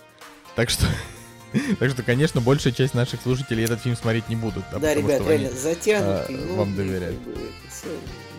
Вот, да, но мне кажется, что он интересный, клевый и захватывающий. Так что кому, кому верите, того и смотрите, да. Ладно, а, чё, кто из вас пере- перехватит эстафету э, и расскажет А. про фильм, который посмотрел? Ну, ну, давай я расскажу, если, если Женя хочет. Я не знаю. Слушайте, Э, Женя, Женя, Же- Женя, Женя что-то я не молчит. Ну против, давай ты, потому да. что у меня старое кино, которое, возможно, не всем будет интересно. Давай, Женя, расскажи. А, Так что ты не против чего? Первым или последним рассказать? Не, ну, подожди, я еще, сего- я еще тоже расскажу про, про, про, про фильм, про один. Давай, ладно, Николай, все, рассказывай. Так, друзья, э, много раз я говорил про фильм «Сиротский Бруклин», фильм Эдварда Нортона, э, в котором Эдвард Нортон снял всех своих корешей, насколько я понимаю, потому что с ним мало кто дружит, но это в слухе, может быть, это все неправда. Короче говоря, это детективчик такой, ну, э, э, фильм как бы рассказывает о детективном агентстве, в котором работают четыре человека, а, э, которые как бы вместе жили в сиротском приюте. То есть об этом это очень вскользь фильм, это буквально просто проговаривается, там не показывается никаким образом их никаким образом не показывается их это прошлое, просто показывается, что они как бы вместе росли. И э, на самом деле не очень... Фильм называется в оригинале Motherless Brooklyn. Там не очень понятно, это все-таки сиротский Бруклин называется фильм. Ну, точно так же кличка Бруклин э, у главного героя, которого играет Эдвард Нортон уже. И в каком-то моменте его называют Сиротка Бруклин. Поэтому, может быть, фильм э, как бы говорит про главного героя, а не про топоним. То есть... То есть, Николай, название тебе сразу же не подходит, ну, не, да? нет, ну почему, как бы оно, название с кличкой это еще более-менее. То есть равно это название оно характеризует. То есть, ну, сиротка, то есть это сирота из Бруклина, по большому счету, он мог бы так называться. Типа The Orphan from Brooklyn, типа того. Э, В общем, сейчас я вам расскажу. Я могу сказать, что фильм я поставлю 6-7, просто потому что как бы есть и плюсы, и минусы. Вот Николай говорил, что не очень хорошо искать плюсы и минусы, как бы нужно либо то, либо это, да? А, фильм чем отличается вообще от, от многих фильмов? Тем, что у главного героя как бы синдром Аспергера. Это вообще очень популярная хрень в американском кино. О, блин, не Аспергера, а Туретта. Господи, вот постоянно в американском кино у, у, у героев заболевания, когда они просто постоянно обзывают всех. Знаете, вот миллиард раз оно было. Сейчас я открою, я забыл, что это называется. Вот, и весь фильм, как бы, герой общается со всеми, и при этом из него вырываются ругательства. То есть синдром Туретта, да, Аспергер это что-то другое. Синдром Туретта у главного героя, которого играет э, Эдвард Нортон. И вот он может общаться, он такой, да, я из детективного агентства, а, сучий потрох! И они такие, «А что с вами такое? Он такой, ну, я не могу это контролировать, я у меня вот эта болезнь. Они такие, а, ну ладно. И там, то есть, он бывает общается там со злодеями, с хорошими, и все, это очень забавная тема в фильме. Он, как бы, ну, вообще не со всеми, он постоянно обзывается. Но они на это реагируют адекватно, типа, да, понимаю. Да, да, Перебью да, тебя. понимаю. Ты говоришь э, синдром... э, Как он там правильно? Туретта? Торетто? Ту- Туретта. да. А мне послышалось Торетто, да. Я- подумал, что да, Доминик типа, Торетто. чувак лысеет, а заво- гоняет на тачках и э, в семье живет. Заводит латинских женщин. А, Вот, ну знаете, фильм, вот, он, он что-то из последнего так даже немножко на Джокера похож чуть-чуть тем, что все происходит в Бруклине. Ну или, это может быть, на Ирландца, а может быть, все, а, просто, не знаю, все эти фильмы про Нью-Йорк, они оди- одинаково выглядят. В принципе, вот, ну, неплохие есть, неплохие есть, э, сцена- неплохие есть, короче говоря, операторские планы. Но тоже фильм очень старомодный. То есть вот он как будто бы снят там, 94 года фильм как будто. И по сценарию. Блин, и по- почему, почему ты считаешь, что если, фи- что если фильм снят там в 94-м или в 70-м, то он, значит, типа фильмы в 70-х снимали покруче, чем снимают сейчас, в 60-х. Короче, э, что я, 50-х. э, что я подразумеваю под современными А. фильмами? Современные фильмы это когда э, мощные, модные операторские пролеты, сцена по 5 минут без монтажных склеек. Вот это вот. Я шут... На самом деле это все шутки. Э, просто тут видно, что Эдвард Нортон, ну, типа, вот видно, что он так с любовью снял. Там какие-то такие уютные моменты есть. А, а вообще в фильме там основной конфликт, то, что там какие-то злодеи, э, злодеи как бы сносят кварталы, в которых живут чернокожие, чтобы построить там какие-то парки и эстакады. То есть это такой фильм О, Николай, то есть ты, ты у нас как после Хранителей теперь главный фанат, э, как это, борцов за чернокожих? Не, Оценил, не, не, да? это, это- фильм, он такой, типа, что-то про реновацию в Москве, что-то у вас там дома сносят, люди не- недовольны, вот это то же самое. Ну, короче, на самом деле... Блин, ты и сюда меня успел приплести. Вот на, на самом деле, ребят, а, на самом деле, как бы, вот, ну вот в фильме есть проблема парочка. Вот он предсказуемый достаточно. То есть там прям, если внимательно смотреть, там прям один из персонажей четыре раза дает подсказку на то, куда нужно смотреть в кадре. Это вот проблема. И, короче, основной поинт, который я вынес из этого фильма, ребят, ребят, слушайте внимательно. Алик Болдуин последние 20 лет всегда играет только начальников. Вот откройте Алика Болдуина, просто кинопоиск. Ну хорошо, Вс- ну... Всегда, вот допустим. смотри. Просто, ладно, сейчас это слушатели любят, когда я про- просто открываю, мы начинаем смотреть. Вот кого Смотрите. Мы начинаем, мы начинаем с фильма Перл Харбор. 2000, 2000, какой же это год? 2001 год. 2001 год, Перл Харбор. Он играет лейтенант полков, э, значит, э, лейтенант Корнел, ну типа полковник Джеймс Дулиттл. Это начальник. Очевидно, это, это вот как только, короче, как только Алек Болдуин отрастил пузо, потому что вот помните, еще, еще был фильм «Охота за Красным Октябрем», где он играл Джека Райана. То есть Джек Райан это ну, персонаж Тома Клэнси, э, как бы, типа, ну, Джеймс Бонд условный, американский. да. Том А, Круз, я вот, Там он... Да, ну, Том Круз. Нет, это, э, да, нет, Том Круз это не, не Джек Райан, Том Круз другой. Подожди, а как там называется? А, не Джек Райан. Короче, Джек Ричард. Джек Ричард Точно, тоже, это блин. по- похожий, это похожий герой, но другой. Вот. Но смотрите, 2001 год. А, э, Алек Болдуин играет полковника, фильм Перл Харбор. Он играет начальника. Дальше смотрим. А, чуть-чуть дальше, дальше а- Авиатор, 2004 год. Он играет Хуан, Три, Хуана Трипа, он играет президента компании Pan America. Он играет начальника. Фильм 2005 года «Аферисты Дик и Джей». Босс. Там фильм весь на, на тему того, что Джим Керрис э, и, и женщина пытаются обмануть своего босса, которого играет Алек Болдуин. Дальше «Отступники». Он играет шефа полиции. Он играет начальника. Дальше сериал «Студия 30», «Ферти Рок». Он играет главу телеканала. Дальше. смешно. Да, это, это, это еще не все. Это еще не все. Так «Миссия невыполнима» он Дальше миссия, миссия невыполнима. Он играет начальника этой службы. Да, с- субботним вечером в прямом эфире он играет Дональда Трампа. Ребята, Алек Болдуин 20, и тут он тоже играет, ну, типа, вице-мэра. Алек Болдуин 20 лет играет только начальник.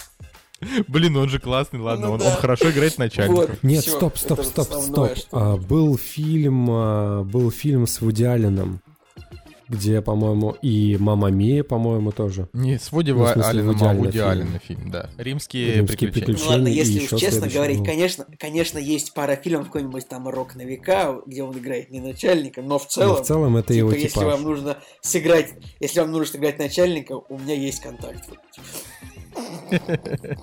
Ладно, э, ну давай, Николай, я не знаю. а, вот, ну типа, как там сыграла прекрасная женщина, которую э, очень странно зовут Гугу Эмбатаро.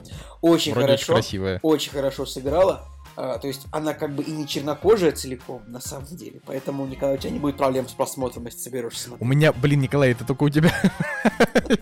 Не, ну она правда очень красивая женщина, просто прикольно. вообще хороший состав, она хорошо сыграла. И Уиллем Дефо там прикольный, как бы. И э, ну, фильм, правда, можно посмотреть. То есть, если... Не, ну я просто не понимаю, окей, э, ладно, Ну, вот в кино, фильма в, кино него, я, типа... в кино я бы не, я бы в кино не это сам, я бы не шел на него. Он такой, он такой спокойный такой для домашнего просмотра. Скажи, вот, вот у фильма 7,3.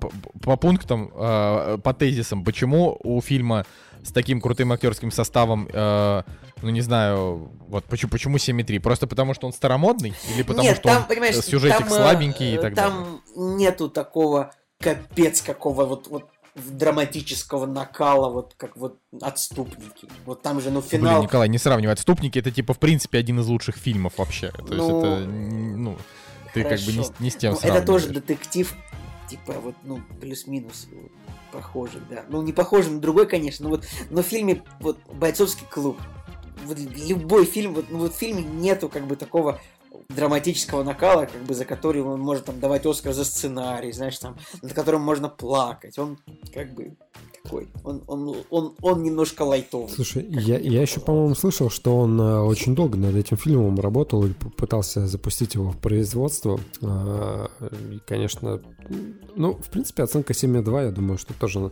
наверное, разочек можно будет дома посмотреть. Да, Вот, и еще, наверное, кажется, но наверное как-то- совет все-таки вот мне э, вот этот самый синдром главного героя в русской озвучке он звучит паршиво. То есть, к сожалению, прямо этот фильм нужно смотреть в оригинале, потому что, ну, там, Эдвард Нортон, конечно, он э, сделал хронометража с собой, наверное, минут 120 всего фильма, там, в кадре он, поэтому... Блин, после, после «Мужчины по вызову» я слишком... э, Я не могу серьезно воспринимать э, всех персонажей с таким синд- синдромом. Да вообще, типа, синдром Туретта — это, ну, как бы в американских фильмах и в Саус-парке, в американских фильмах это всегда воспринималось как, ну, типа, как какой-нибудь кек. То есть это не... Ну вот да, вот поэтому фильм как бы он не воспринимается таким серьезным, чтобы можно было поставить ему 8 реально, там, или 9, или... ну, То есть... Не, ну в том же Джокере, вот э, когда Хоакин Феникс отыгрывал, что у него там внезапные приступы смеха, ну это же вот это была прям такая драма, то есть тебе прям было тяжело смотреть на то, как он смеется, а в глазах у него больно, то есть это же вообще. То есть тут, видимо, так глубоко не, не это, не пошли. Тут, короче, просто более, больше социальная драма про, про споры о том, можно ли сносить. Может быть, еще не понравилось публике то, что э, реально тоже очень много хронометража, это просто споры людей, можно ли сносить старые чернокожие кварталы, чтобы строить там парки и зоны отдыха. Ну, Парки и зоны отдыха. Церкви Ха-ха. православные. да, да. А, ну Да. ладно, Жень, давай, э, топи кино 47 года. Мы все ждем, когда у нас уже в подкасте появится обзор на фильм, там, не знаю, какой-нибудь 1903 года. Вот просто. Будет смешно, Потому если я что- буду ругать его за старомодность. А, Ну, да, давай. короче, фильм 47 года называется «Чудо на 30 34 улице». Это рождественский фильм, а, который дарит рож- рождественское настроение. И на самом деле у меня такое ощущение, что о нем а, мало кто знает. Хотя по факту вот в Америке а, и считается, что, ну, как бы один из таких э, самых э, э, классических фильмов наравне с фильмом «Это замечательная жизнь». А, Допустим, «Это замечательная жизнь», она крутится, насколько я знаю, она крутится в Америке точно так же, как у нас, а, условно говоря, «Ирония судьбы». Вот, и «Чудо на 34 Ну, у этой замечательной жизни, она, типа, она и, она и в российском топе 250 на 49 месте с рейтингом 8,5 при 50 тысячах И оценок. два есть я фильма вышли, что этот, что тот, э, в 47 году. И забавно, что у этой замечательной жизни есть только 5 номинаций на Оскар, но нет, но нет Оскара. А у «Чудо на 34 улице» есть, э, по-моему, три Оскара, а, но тоже они как бы не главные. То есть там лучшая мужская роль второго плана, лучший сюжет, лучший адаптированный сценарий. Но не суть. Не Оскарами меряется кино а, на самом-то деле. В общем, э, о чем фильм? Фильм о э, рождественском э, настроении и таком искреннем и вере в чудо. Вот, вот действительно, я даже, я даже не знаю, как описать более точно, но именно слово чудо, оно здесь играет ключевую роль. И именно этот фильм, вот за последнее время, да и вообще как бы это один из немногих фильмов, которые которые дарят именно ощущение магии кино. И это, и это очень важно, потому что я давни, дав- давно не испытывал таких э, эмоций, когда а, когда именно магия кинематографа, она вот тебя в, уносит в мир, ты забываешь вообще обо всем, и ты как бы проживаешь эту историю, которую тебе рассказали. А, и это действительно магия. То есть, если, допустим, ну, взять, э, опять же, из последнего Джокера, да. Это, так, это так хорошо звучит про уносит магия а, вот просто если взять, э, допустим, Джокера, да, тоже фильм погружает в историю, ты веришь э, всему тому, что там происходит, а, но чем отличается... Ну, кстати, Джокер, он вот снят в угоду классическому Голливуду, да, вот, ну, может быть, не максимально классическому, но вот с претензией на именно какие-то в угоду Мартину Скорсезе. Да, с претензией на какие-то вот э, классические голливудские ходы, сценарные, операторские, режиссерские и так далее, да, и это чувствуется. Вот, а «Чудо на 30, 34-й улице» — это вот именно классика, классика такого, не знаю, тех идеальных решений, которые всегда работают. А, в общем, о чем фильм? Фильм о том, как э, самый настоящий Санта попадает э, в реальный мир. Ну, то есть, как бы не то, что попадает, он он э, выходит э, на улицу, да, посмотреть вообще, как люди, там, не знаю, относятся к Рождеству, что там происходит, да, и э, у него задача посмотреть на, ну, на окружающую обстановку, да, то, что а, основной лейтмотив, то, что люди потеряли веру в искренность э, праздника и всем заправляет коммерция. То есть игрушки, людям нужно больше продать подарков, детям не нужны э, подарки то, те, какие они хотят на самом деле, да, а им дарят подарки, там, не знаю, навязанные магазинами и так далее. Звучит, конечно, немножко чудовищно вот в, мо- в моих словах, но в сценарии, в самом фильме это достаточно лайтово и интересно преподнесено. Вот, и он, соответственно, оказывается в э, Нью-Йорке, э, и э, Санта, который должен был быть на параде, ну просто актер, он его застукали пьяным, и, соответственно, срочно нужно было найти нового Санту. И этим Сантой становится настоящий, короче, Санта. Вот, и там завязывается история как настоящий Санта пытается достучаться до людей, да, вернуть им магию там, праздника и так далее. А, есть у, у этого фильма одна классная фишечка, которая, которая ломает э, представление об этом фильме. То есть все начинается так, как, э, не знаю, классичес, классическая сказка, да, классическая рождественская сказка, что-то, чего-то интересного, нового. Ну, то есть как бы Э, думаю, что фильм пойдет вот в одном каком-то единственном ключе, не будет сильно там э, ломаться, да, по ходу сюжета, и закончится все э, шик, блеск, красота, все счастливы и так далее, да. Но в какой-то момент фильм уходит совершенно в другую сторону, и именно в этом его прелесть. Я как бы специально не буду говорить, что происходит с настоящим Сантой в, в, там, во второй части этого фильма, но а, то, что с ним происходит, это реально круто. То есть э, то, куда ушел сценарий, это очень интересно. И и то, как на этом завязаны все остальные персонажи. А, в общем, ребята, я вам советую, если вот у вас нету а, новогоднего настроения, а как бы его нужно откуда-то получить, то посмотрите этот фильм. Он, он очень круто снят, он, у него реально потрясающий сценарий, потрясающая актерская игра, а, невероятная, вот реально невероятная магия кинематографа, которую а, ну, мало где можно получить.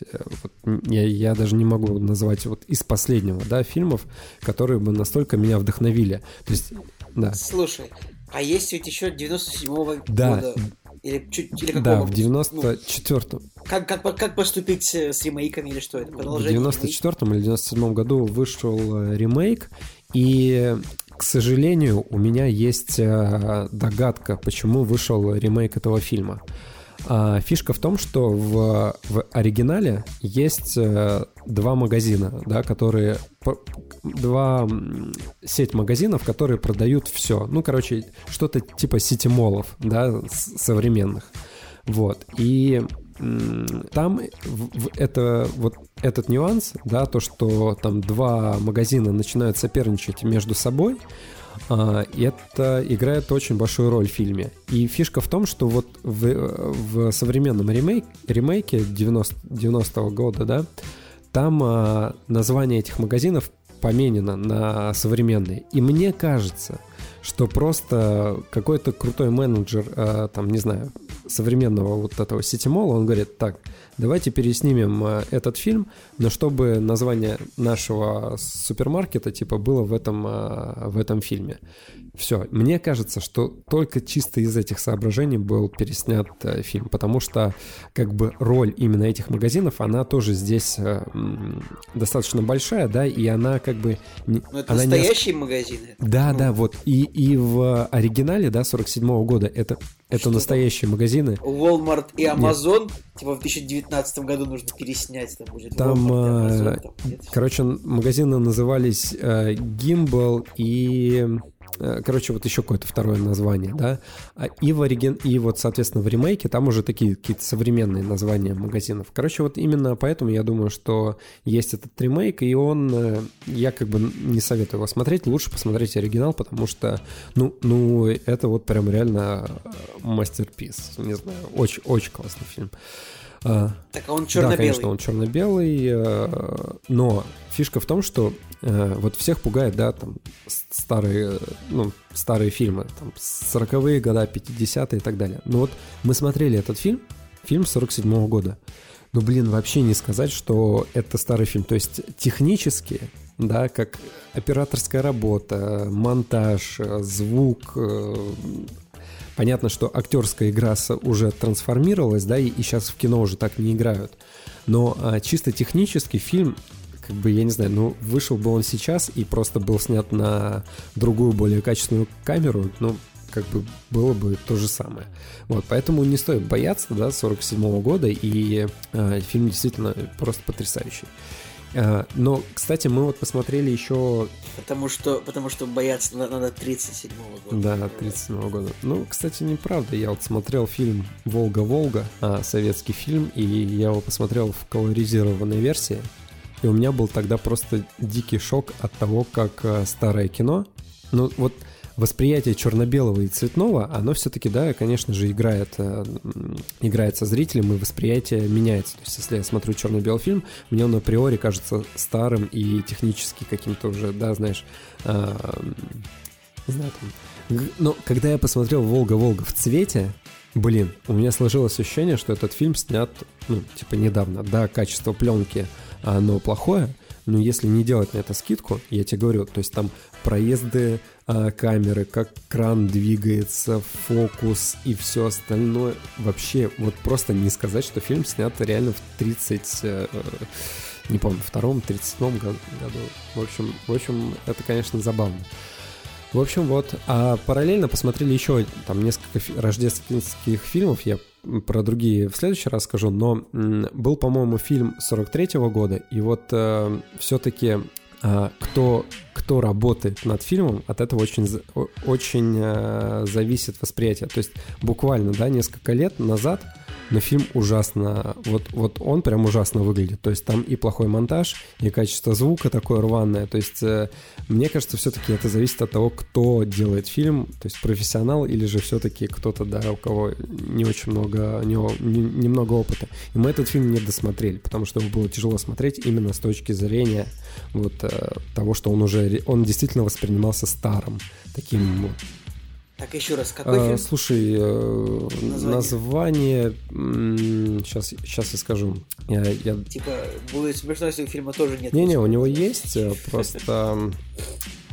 а, по-моему, я его... По-моему, я его удалил уже. Короче, короче... Короче, Жак, ты просто рассказал о каком-то Нет, фильме, я просто говорю о который- том, что Ну, вот если рассматривать старое кино, то фильм, короче, вот 47 года может быть, э, может смотреться действительно хорошо. То есть не стоит бояться. Ну это, да нет, ну это ж на самом деле не, ну, как бы не удивительно, просто у меня пока еще фильмы сороковых как со скрипом. блин. Вот Как надо перебороть этот стереотип. Я тоже, допустим, Так нет, дело не в стереотипе, со скрипом. Я просто смотрю, имеется в виду, и вот мне, мне кажется, что вот когда, когда вот Цагулиев э, говорит, типа, а, вот, мол, фильм устаревший, вот э, из всех фильмов, что я смотрел за последние два года, там, 20 века, реально устаревшим, мне пока, вот прям реально, прям морально вообще на- на- навсегда устаревшим, мне показался именно фильм «Сокровища Сьерра Мадре», который мы смотрели, который, а, насколько я помню, тоже у нас 47-го года, да, все правильно. И вот, э, когда я его смотрел, мне вот там было устаревшее вообще все, начиная от актерской игры, а, э, значит, и камеры, вот просто условно статичная камера, которая показывает, как герои говорят между собой, заканчивая там э, сценарными какими-то приемами, то есть вообще, несмотря на то, что фильм неплохой, но вот мне он показался прям ну, вот прям вот устаревшим, прям было тяжело смотреть от того, насколько он старый. Вот. Такого, например, у меня не возникает при фильмах М. 60-х годов. Да. Но, то есть я бы, наверное, твой фильм, э, если и стал бы смотреть, то только, ну, чтобы понять, э, что такое рождественское кино в, в те годы. То есть мне, мне не столько интересен там сюжет этот про Санта-Клауса, потому что Вот, сюжетов э, миллиард. короче, я просто, вот. видишь, я не хочу спойлерить э, вторую часть, потому что вот ты говоришь, таких сюжетов миллиард, и я тоже, я тоже так думал. То есть я ожидал чего-то такого классического, новогоднего, из того, что я уже знаю, классический какой-то сюжет. А фишка этого фильма то, что он это ломает. Вот он настолько это ломает сильно и красиво и изысканно и интересно, что вот, ну действительно, э, в этом э, его прелесть. Мы плакали, смеялись э, и э, одновременно и плакали, и смеялись. Короче, короче, очень классно. А, Посмотрели еще, да, потом снова, Потом плакали. снова но плакали, больше смеялись, конечно, да. смеялись. Но продолжали жрать кактус, как говорится. Да, да. Короче, посмотрели еще по фильм, который называется... Вот три фильма посмотрели, третий не досмотрели, я не помню его название, а второй э, называется «Праздничный аромат». О нем вообще, на- мне кажется, вообще никто не знает, э, хотя он тоже входит в топ... э, Как, как, как, и обо всех фильмах предыдущих, про которые ты сейчас говорил, мне вот. кажется. но- Но он тоже входит, э, входит в топ вот этих классических э, рождественских э, фильмов э, классического Голливуда. Но я- се- сегодня я не буду о нем говорить, наверное, расскажу в следующий раз, потому что, э, блин, come on, просто посмотрите «Чудо на 34 улице». Окей, ладно. А, я Николай, согласись, закончу. что это было довольно убедительно. То есть, этот Это, Женин- это было довольно убедительно, потому что Женя, в принципе, монолог, умеет Он реально... Женя просто очень умеет передавать свою любовь к старому кино. То есть Женя такой, типа, просто полюбите старое кино, любите его. Ну, типа, я на, я на самом деле с Жекой согласен. Просто мне все еще говорю, мне тяжеловато э, заставлять себя смотреть фильмы с там 40-х годов. Я не знаю, вот как-то 50-е у меня еще идут, но лучше вот самый кайф у меня с 60-х. Вот дальше, и вот там я уже начинаю прям любить кино, ставить ему там, не знаю, девятки. Пока, да. Короче, я хотел напоследок рассказать э, собственно, про фильм «Брачная история» э, режиссера Ноа Баумбака, Что знакомое? Э, который до... Ну тут какая, какая тема? Ну, Э, это значит, режиссер э, фильмов «Кальмар и Кит» и «Грин». Не, по-моему, он сериал еще какой-то Ну это снимал, типа, да? а, не, не знаю насчет сериалов. Нет, сериал он не снимал. Ну, хор- окей, он, он снимал, типа, какие-то серии Saturday Night Live, вот то, что я смотрю. А, не смысле, да, то, что я точно смотрю на кинопоиске. Короче, тут на самом деле вообще много есть о чем сказать. Во-первых, брачная история сейчас, а, вот к нынешнему моменту, считается, в общем-то, одним из, э, там, не знаю, фильмов года. Не просто то, о чем я сказал там час назад в этом выпуске, а то, что вот он вышел, и все такие, елки-палки, 10 из 10. Ему понаставили такое огромное количество десяток, что у него 8,2, ну, ну, на кинопоиске, 8,4 MDB, у него 94 Metacritic, и это просто абсолютно, ну, то есть это абсолютный успех. А, он так же, как и ирландец, вышел ограниченным прокатом, чтобы его могли номинировать. Потом прыгнул на Netflix.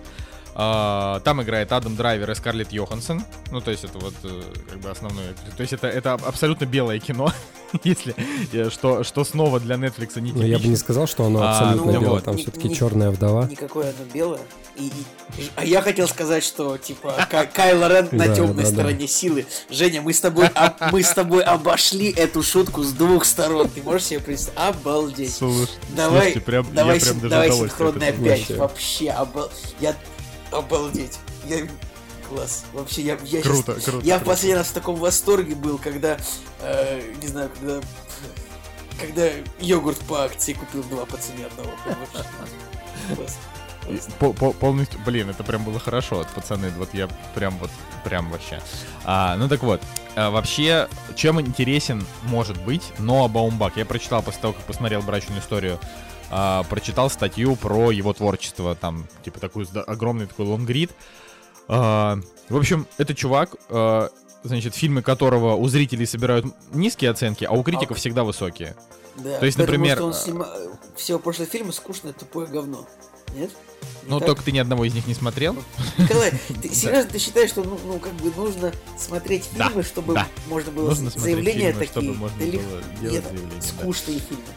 Хорошо, значит, по мнению Николая Цигулиева, не смотревшего фильмы, все его фильмы скучное тупое говно. А, но по мнению, значит, критиков, каждый его фильм получает довольно высокий метакритик, а, получает какие-то награды, там, не знаю, канские ветки а, и прочее, прочее. Ну, плюс, как бы, у него есть несколько фильмов, у которых оценки выше, там, 7, а, и зрительские тоже. И, наверное, самый популярный фильм это вот Милая Фрэнсис, э, значит, с Гретой Гервик. И чтобы тоже вы понимали, Грета Гервик это а, жена Ноа Баумбака, это как раз э, прекрасная женщина, которая сначала у него снималась, а потом она сняла Леди Бёрд, и сейчас же выходит э, ее фильм «Маленькие женщины». То есть, по факту, в этом году муж и жена борются за Почему звание мне лучшего при, фильма. э, Типа- при- когда я слышу фамилию этого режиссера, мне хочется ее выкурить. хотел сказать... Ладно. Не знаю, Женя, почему, но... А, вот, и, собственно, да- даже если мы берем фильм «Гринберг», а, который... Вообще, Бен Стиллер, типа, часто снимается, и вот у него же снималась Дженнифер Джейсон Ли, которая его бывшая жена, с которой там он уже развелся. А, вот мы берем фильм «Гринберг», у него, типа, а, 5,4 кинопоиск, 6,1 MDB и 75 метакритик. То есть вот Это что критики значит? любят это, его кино. Это значит, что фильм скучный. И зрителям он не понравился.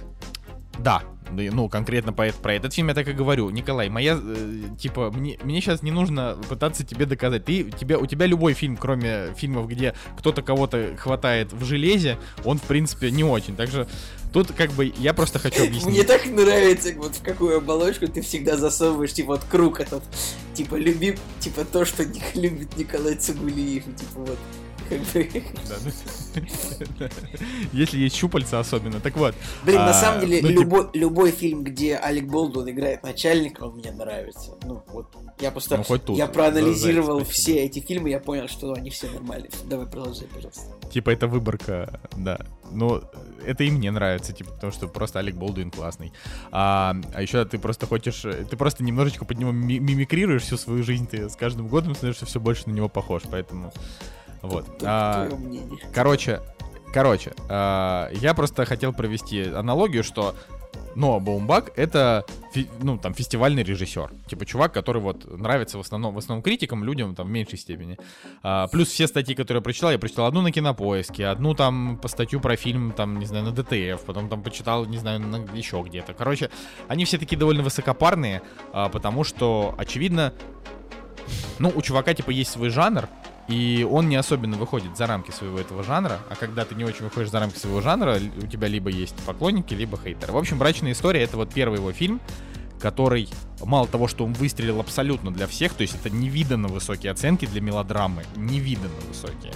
А, так еще и он как бы претендует на звание значит, лучшего фильма года. Так вот, про что фильм? Фильм про развод. То есть это а, мелодрама немножко комедийная, а, ну совсем чуть-чуть, э, про то, как, э, значит, э, театральный режиссер и актриса разводятся. А, они типа вот муж и жена, у них уже есть ребенок, ребенку 8 лет, а, они живут в Нью-Йорке, она переезжает после развода в Лос-Анджелес, и, значит, вообще вся история, она о том, как они как бы разводятся, и они хотят это все сделать без адвокатов, но потом, э, значит, вот э, жена, то есть Скарлетт Йоханссон, она, э, ну, типа, попадает к адвокату, который убеждает, что мужа надо нагнуть. Причем она вообще не планировала каким-то образом его нагибать, то есть там не было конфликта, а, который нужно было решать судом. Э, То есть изначально была история, что типа, ну, Скарлетт Йоханссон по определенной причине решила Ну, сейчас, как разойтись. обычно, Николай Солнышко перескажет весь фильм. Мы уже Нет, ну близки это- к этому, друзья. Э, Типа, делайте, это, доставайте блокнотик и записывайте по пунктам, сколько процентов сюжета он сейчас перескажет нам. Блин, да тут просто тут так немножко сюжета, я даже не знаю. Вот, э, в общем, э, она в самом начале обозначает э, как бы причину развода, а, но когда она идет к юристам, она, ну, то есть а, у нее у нее нет каких-то желаний что-то как-то вот каких-то какой-то вот такой вот истории, чтобы чтобы был скандал. А, вот, но она в итоге ввязывается в это, и как бы мужу п- по нежела... ну и бывшему, да, и у него как бы особого желания нет, но ему тоже приходится ввязываться в эту адвокатскую игру, потому что а, он изначально не хочет завести адвоката, но в случае, если как бы он не заведет, но у нее уже есть адвокат, у него просто отсудят все, включая типа 70% его денег, а, возможность вообще видеться с ребенком и так далее. То есть это прям жесткая тема, а, когда, ну, ты как бы, ты хочешь, типа, с женой разойтись спокойно, а, но тебе не от нее, а от ее адвоката как бы прилетает сообщение, что если вы, типа, не ответите на наш иск, то вы просто вообще все потеряете, у вас просто выбора не будет. Мы, вы, мы у вас отсудим вообще все деньги, что у вас есть, все возможности, ваша жизнь превратится в ад. И, и он такой, ну, блин, ему тоже приходится искать адвоката. Вот, и, короче, Uh, ну, это лучшая роль Адама Драйвера, так это лучшая роль Скарлетт Йоханссон. Чем фильм хорош? Вот, пожалуйста, вот он, ну, ну вот он тезисно хорош всем, в чем он участвует. То есть, во-первых, это идеальная мелодрама, потому что там много про любовь, там много про то, почему люди вот в наше время, типа, почему в, там в 2019 году, в 2000, не знаю, 15, почему вот в, в нашем 21 веке, в этом десятилетии, почему люди друг друга любят и за что. А, он про то, почему люди разводятся в наше время, да, то есть он как бы, допустим, если мы берем мелодрамы там старых лет, Uh, обычно там, ну не знаю, разводятся, потому что не сошлись характерами, uh, сходятся, потому что испытали друг другу симпатию. Ну, то есть это такой стандарт мелодрам. А это как бы сложная мелодрама. Uh, она вот про то, про то, какие действительно глубокие могут быть причины у того, чтобы, чтобы разойтись. И этот фильм, он как бы препарирует вот современный институт брака. И при этом смотреть его не скучно. Почему? Потому что там есть, э, ну, там есть юмор, э, там есть судебные процессы, которые, как бы, они очень здорово оживляют этот фильм. Его очень некомфортно смотреть в те моменты, когда адвокаты между собой начинают биться, потому что там идет разрыв между тем, что главным героем это как бы не надо, но жена уже это начала, да, вот, и, соответственно, и вот мужиком, которому приходится просто ну, то есть просто соглашаться. В общем, они, они оба соглашаются просто с тем, что придумывают их адвокаты, заводят все глубже, и в итоге они там э, каким-то каким, каким-то образом они сами раскрываются в этом разводе. Ну и плюс тут, конечно же, вот центрально проходит Николай линия, как они борют. пересказал весь фильм. Ну нет, это, это, это не так. А, короче, я правда, вряд ли, наверное, я буду смотреть его предыдущие фильмы, потому что у этого фильма как бы высокий рейтинг, но он не поразил меня до глубины души. То есть вот ему все ставят десятки, я не согласен, что это 10. А, но ну, я думаю, это действительно... если бы э, у них в бракоразводном процессе шла тяжба за то, кто кому достанется огромный человекоподобный робот, то, может быть, у фильма были бы шансы на десятку, но так... Блин, я не знаю, если бы... Ну, это шутка в твою сторону. В мою это если бы они э, разводились из-за какого-нибудь комикса. Там, я не знаю, в Женину это если бы они разводились из-за отца, который был на войне. Ну, это, типа, ну, нужна какая-то причина, типа, у каждого из нас, чтобы она сработала. Вот. Ну, в общем, в общем и целом, это вот, это просто сильное кино а, о том, как заканчивается любовь, как пережить развод, а, как попробовать это сделать, какие могут возникнуть, э, ну, такие вот препятствия на пути. И самое, конечно, то есть вот, что для русского, например, зрителя будет удивительнее всего, ну, кроме того зрителя, который шарит в этом, это то, что, м- ну, как бы, когда ты начинаешь слушать все, что, то, как влияет на их жизнь участие адвокатов в разводе, ты начинаешь задумываться, блин, ну что реально в Америке, типа, Uh, то есть, вот после этого фильма, если бы я был американцем, и мне было бы, например, 17, я бы его посмотрел, я бы очень крепко подумал, нужно ли мне вообще жениться, вот реально, нужно ли мне это, если при разводе меня может ждать вот такое. Потому что там просто реально это фильм про то, ну, как... Ну, это известно, то что... И вообще, это, это не только в Америке, это, не знаю, в Италии, там, в Израиле, там, типа, если ты там разводишься, то э, ты там должен не только там детей обеспечивать, там, и бывшую жену до конца жизни ты должен обеспечивать, там, поддерживать ее предыдущий уровень жизни, это где-то в Италии и так. Короче, в некоторых, в некоторых, ну вот почитай вот бракоразводные законы Израиля и Италии, там такие сложные случаи, типа, э, я как там прочитал, что такое, я удивился вообще, как в таких условиях кто-то вообще женится. Ну, как... ну это реально жесть. То есть вот я бы как сказал, а, то есть вот в, в моей какой-то системе координат, если вы разводитесь с женой и у вас есть общий ребенок, а, ты должен а, обеспечивать так, чтобы, ну, типа, ты должен обеспечивать свою половину жизни ребенка. Ну, вот как-то так. Ну и там, может быть, какую-то часть жизни жены, но не так для того, чтобы, условно, вы жили в трешке, э, ты переезжаешь в съемную квартиру, потому что денег на свою у тебя нет, и ты еще большую часть своих денег просто отдаешь, типа, своей бывшей семье Примерно просто потому что, так да? и работает это вот все в вышеозначенных странах. Ну вот да, и, соответственно, здесь, вот в этом фильме это просто...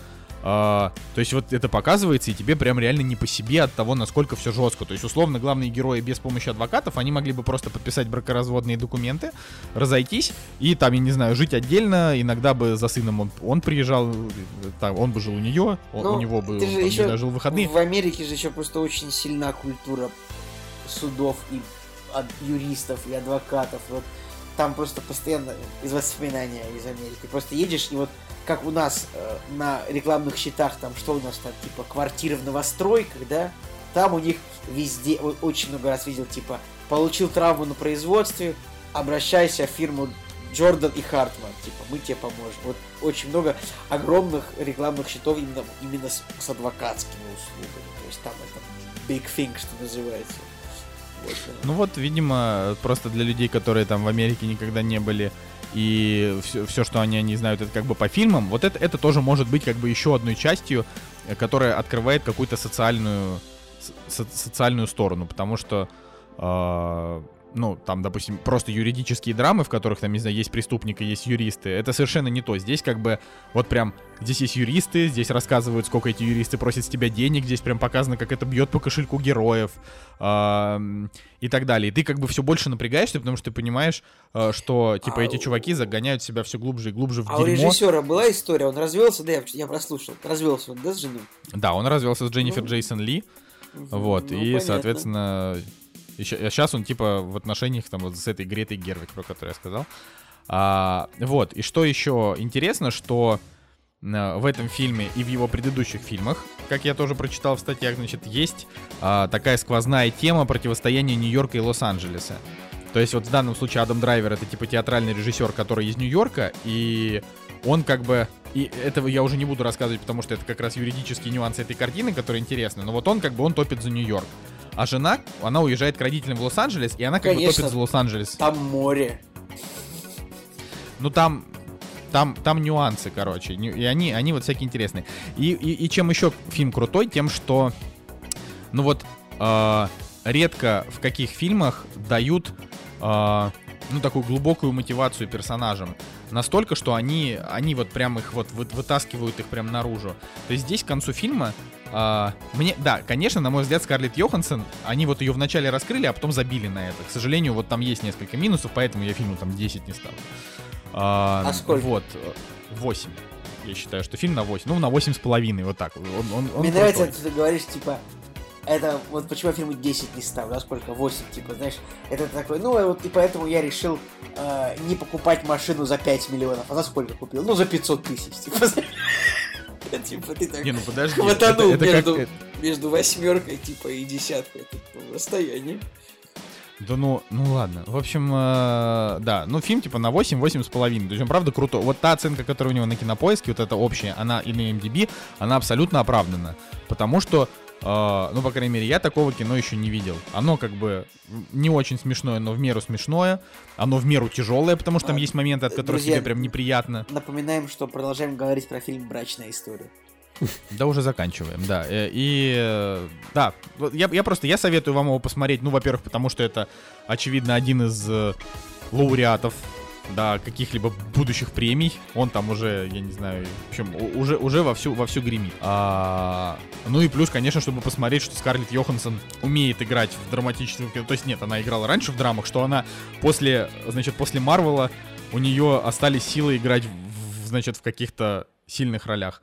И Адам Драйвер, ну, он просто очередной раз охренительно сыграл. Вот. Все остальные актеры, которые там есть, они, ну, такое. То есть там, конечно, там есть Алан Алда, из, который, чувак, который понятно. Мэш играл. Вот. э, ну, Мне понравилось, Там есть что ты Алана Алду, ну, типа, по Мэшу вспомнил. Любопытно, любопытно. Ну просто, ну, он как бы, типа, это его главная роль его молодости, а дальше там он Это уже да. старый, никому не интересно.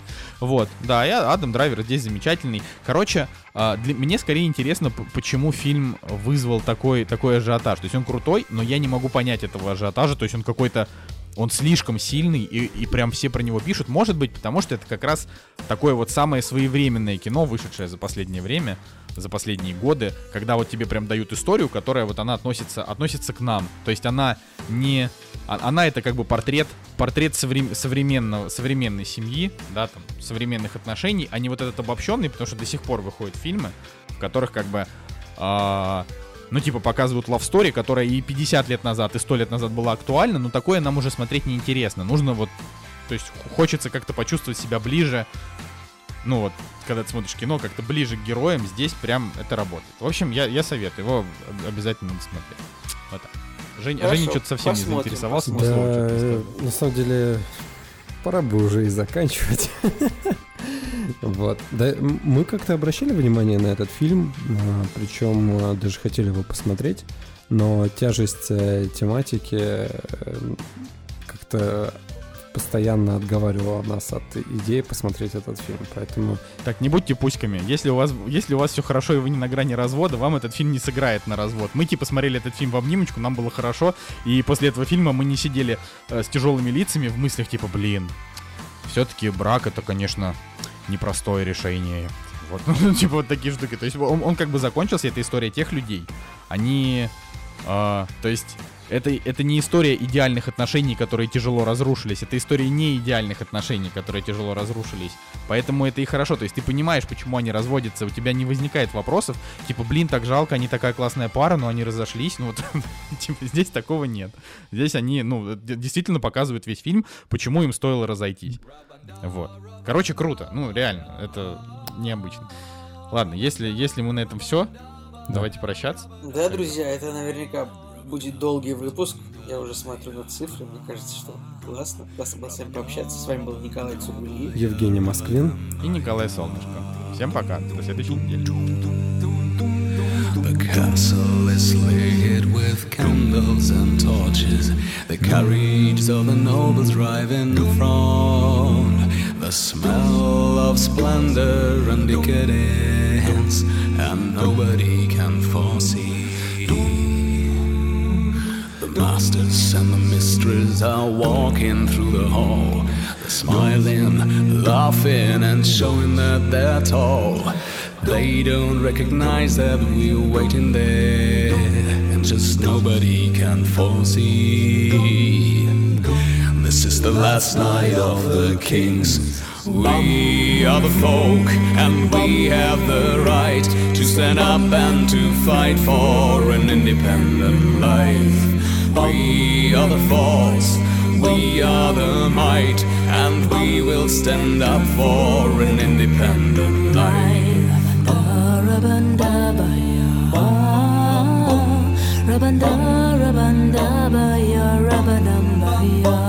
The ball has begun and we're closing our trap.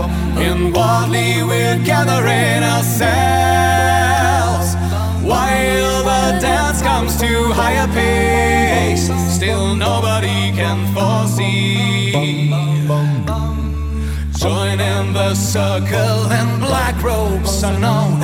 Unsheathing our swords and get ready to dance. Our hearts are filled with the will to survive in the last night of their lives.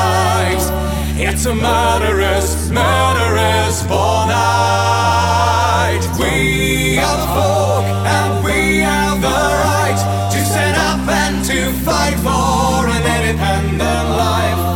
We are the force, we are the might, and we will stand up for an independent life. Rabanda, rabanda, rabanda, rabanda. Rabanda,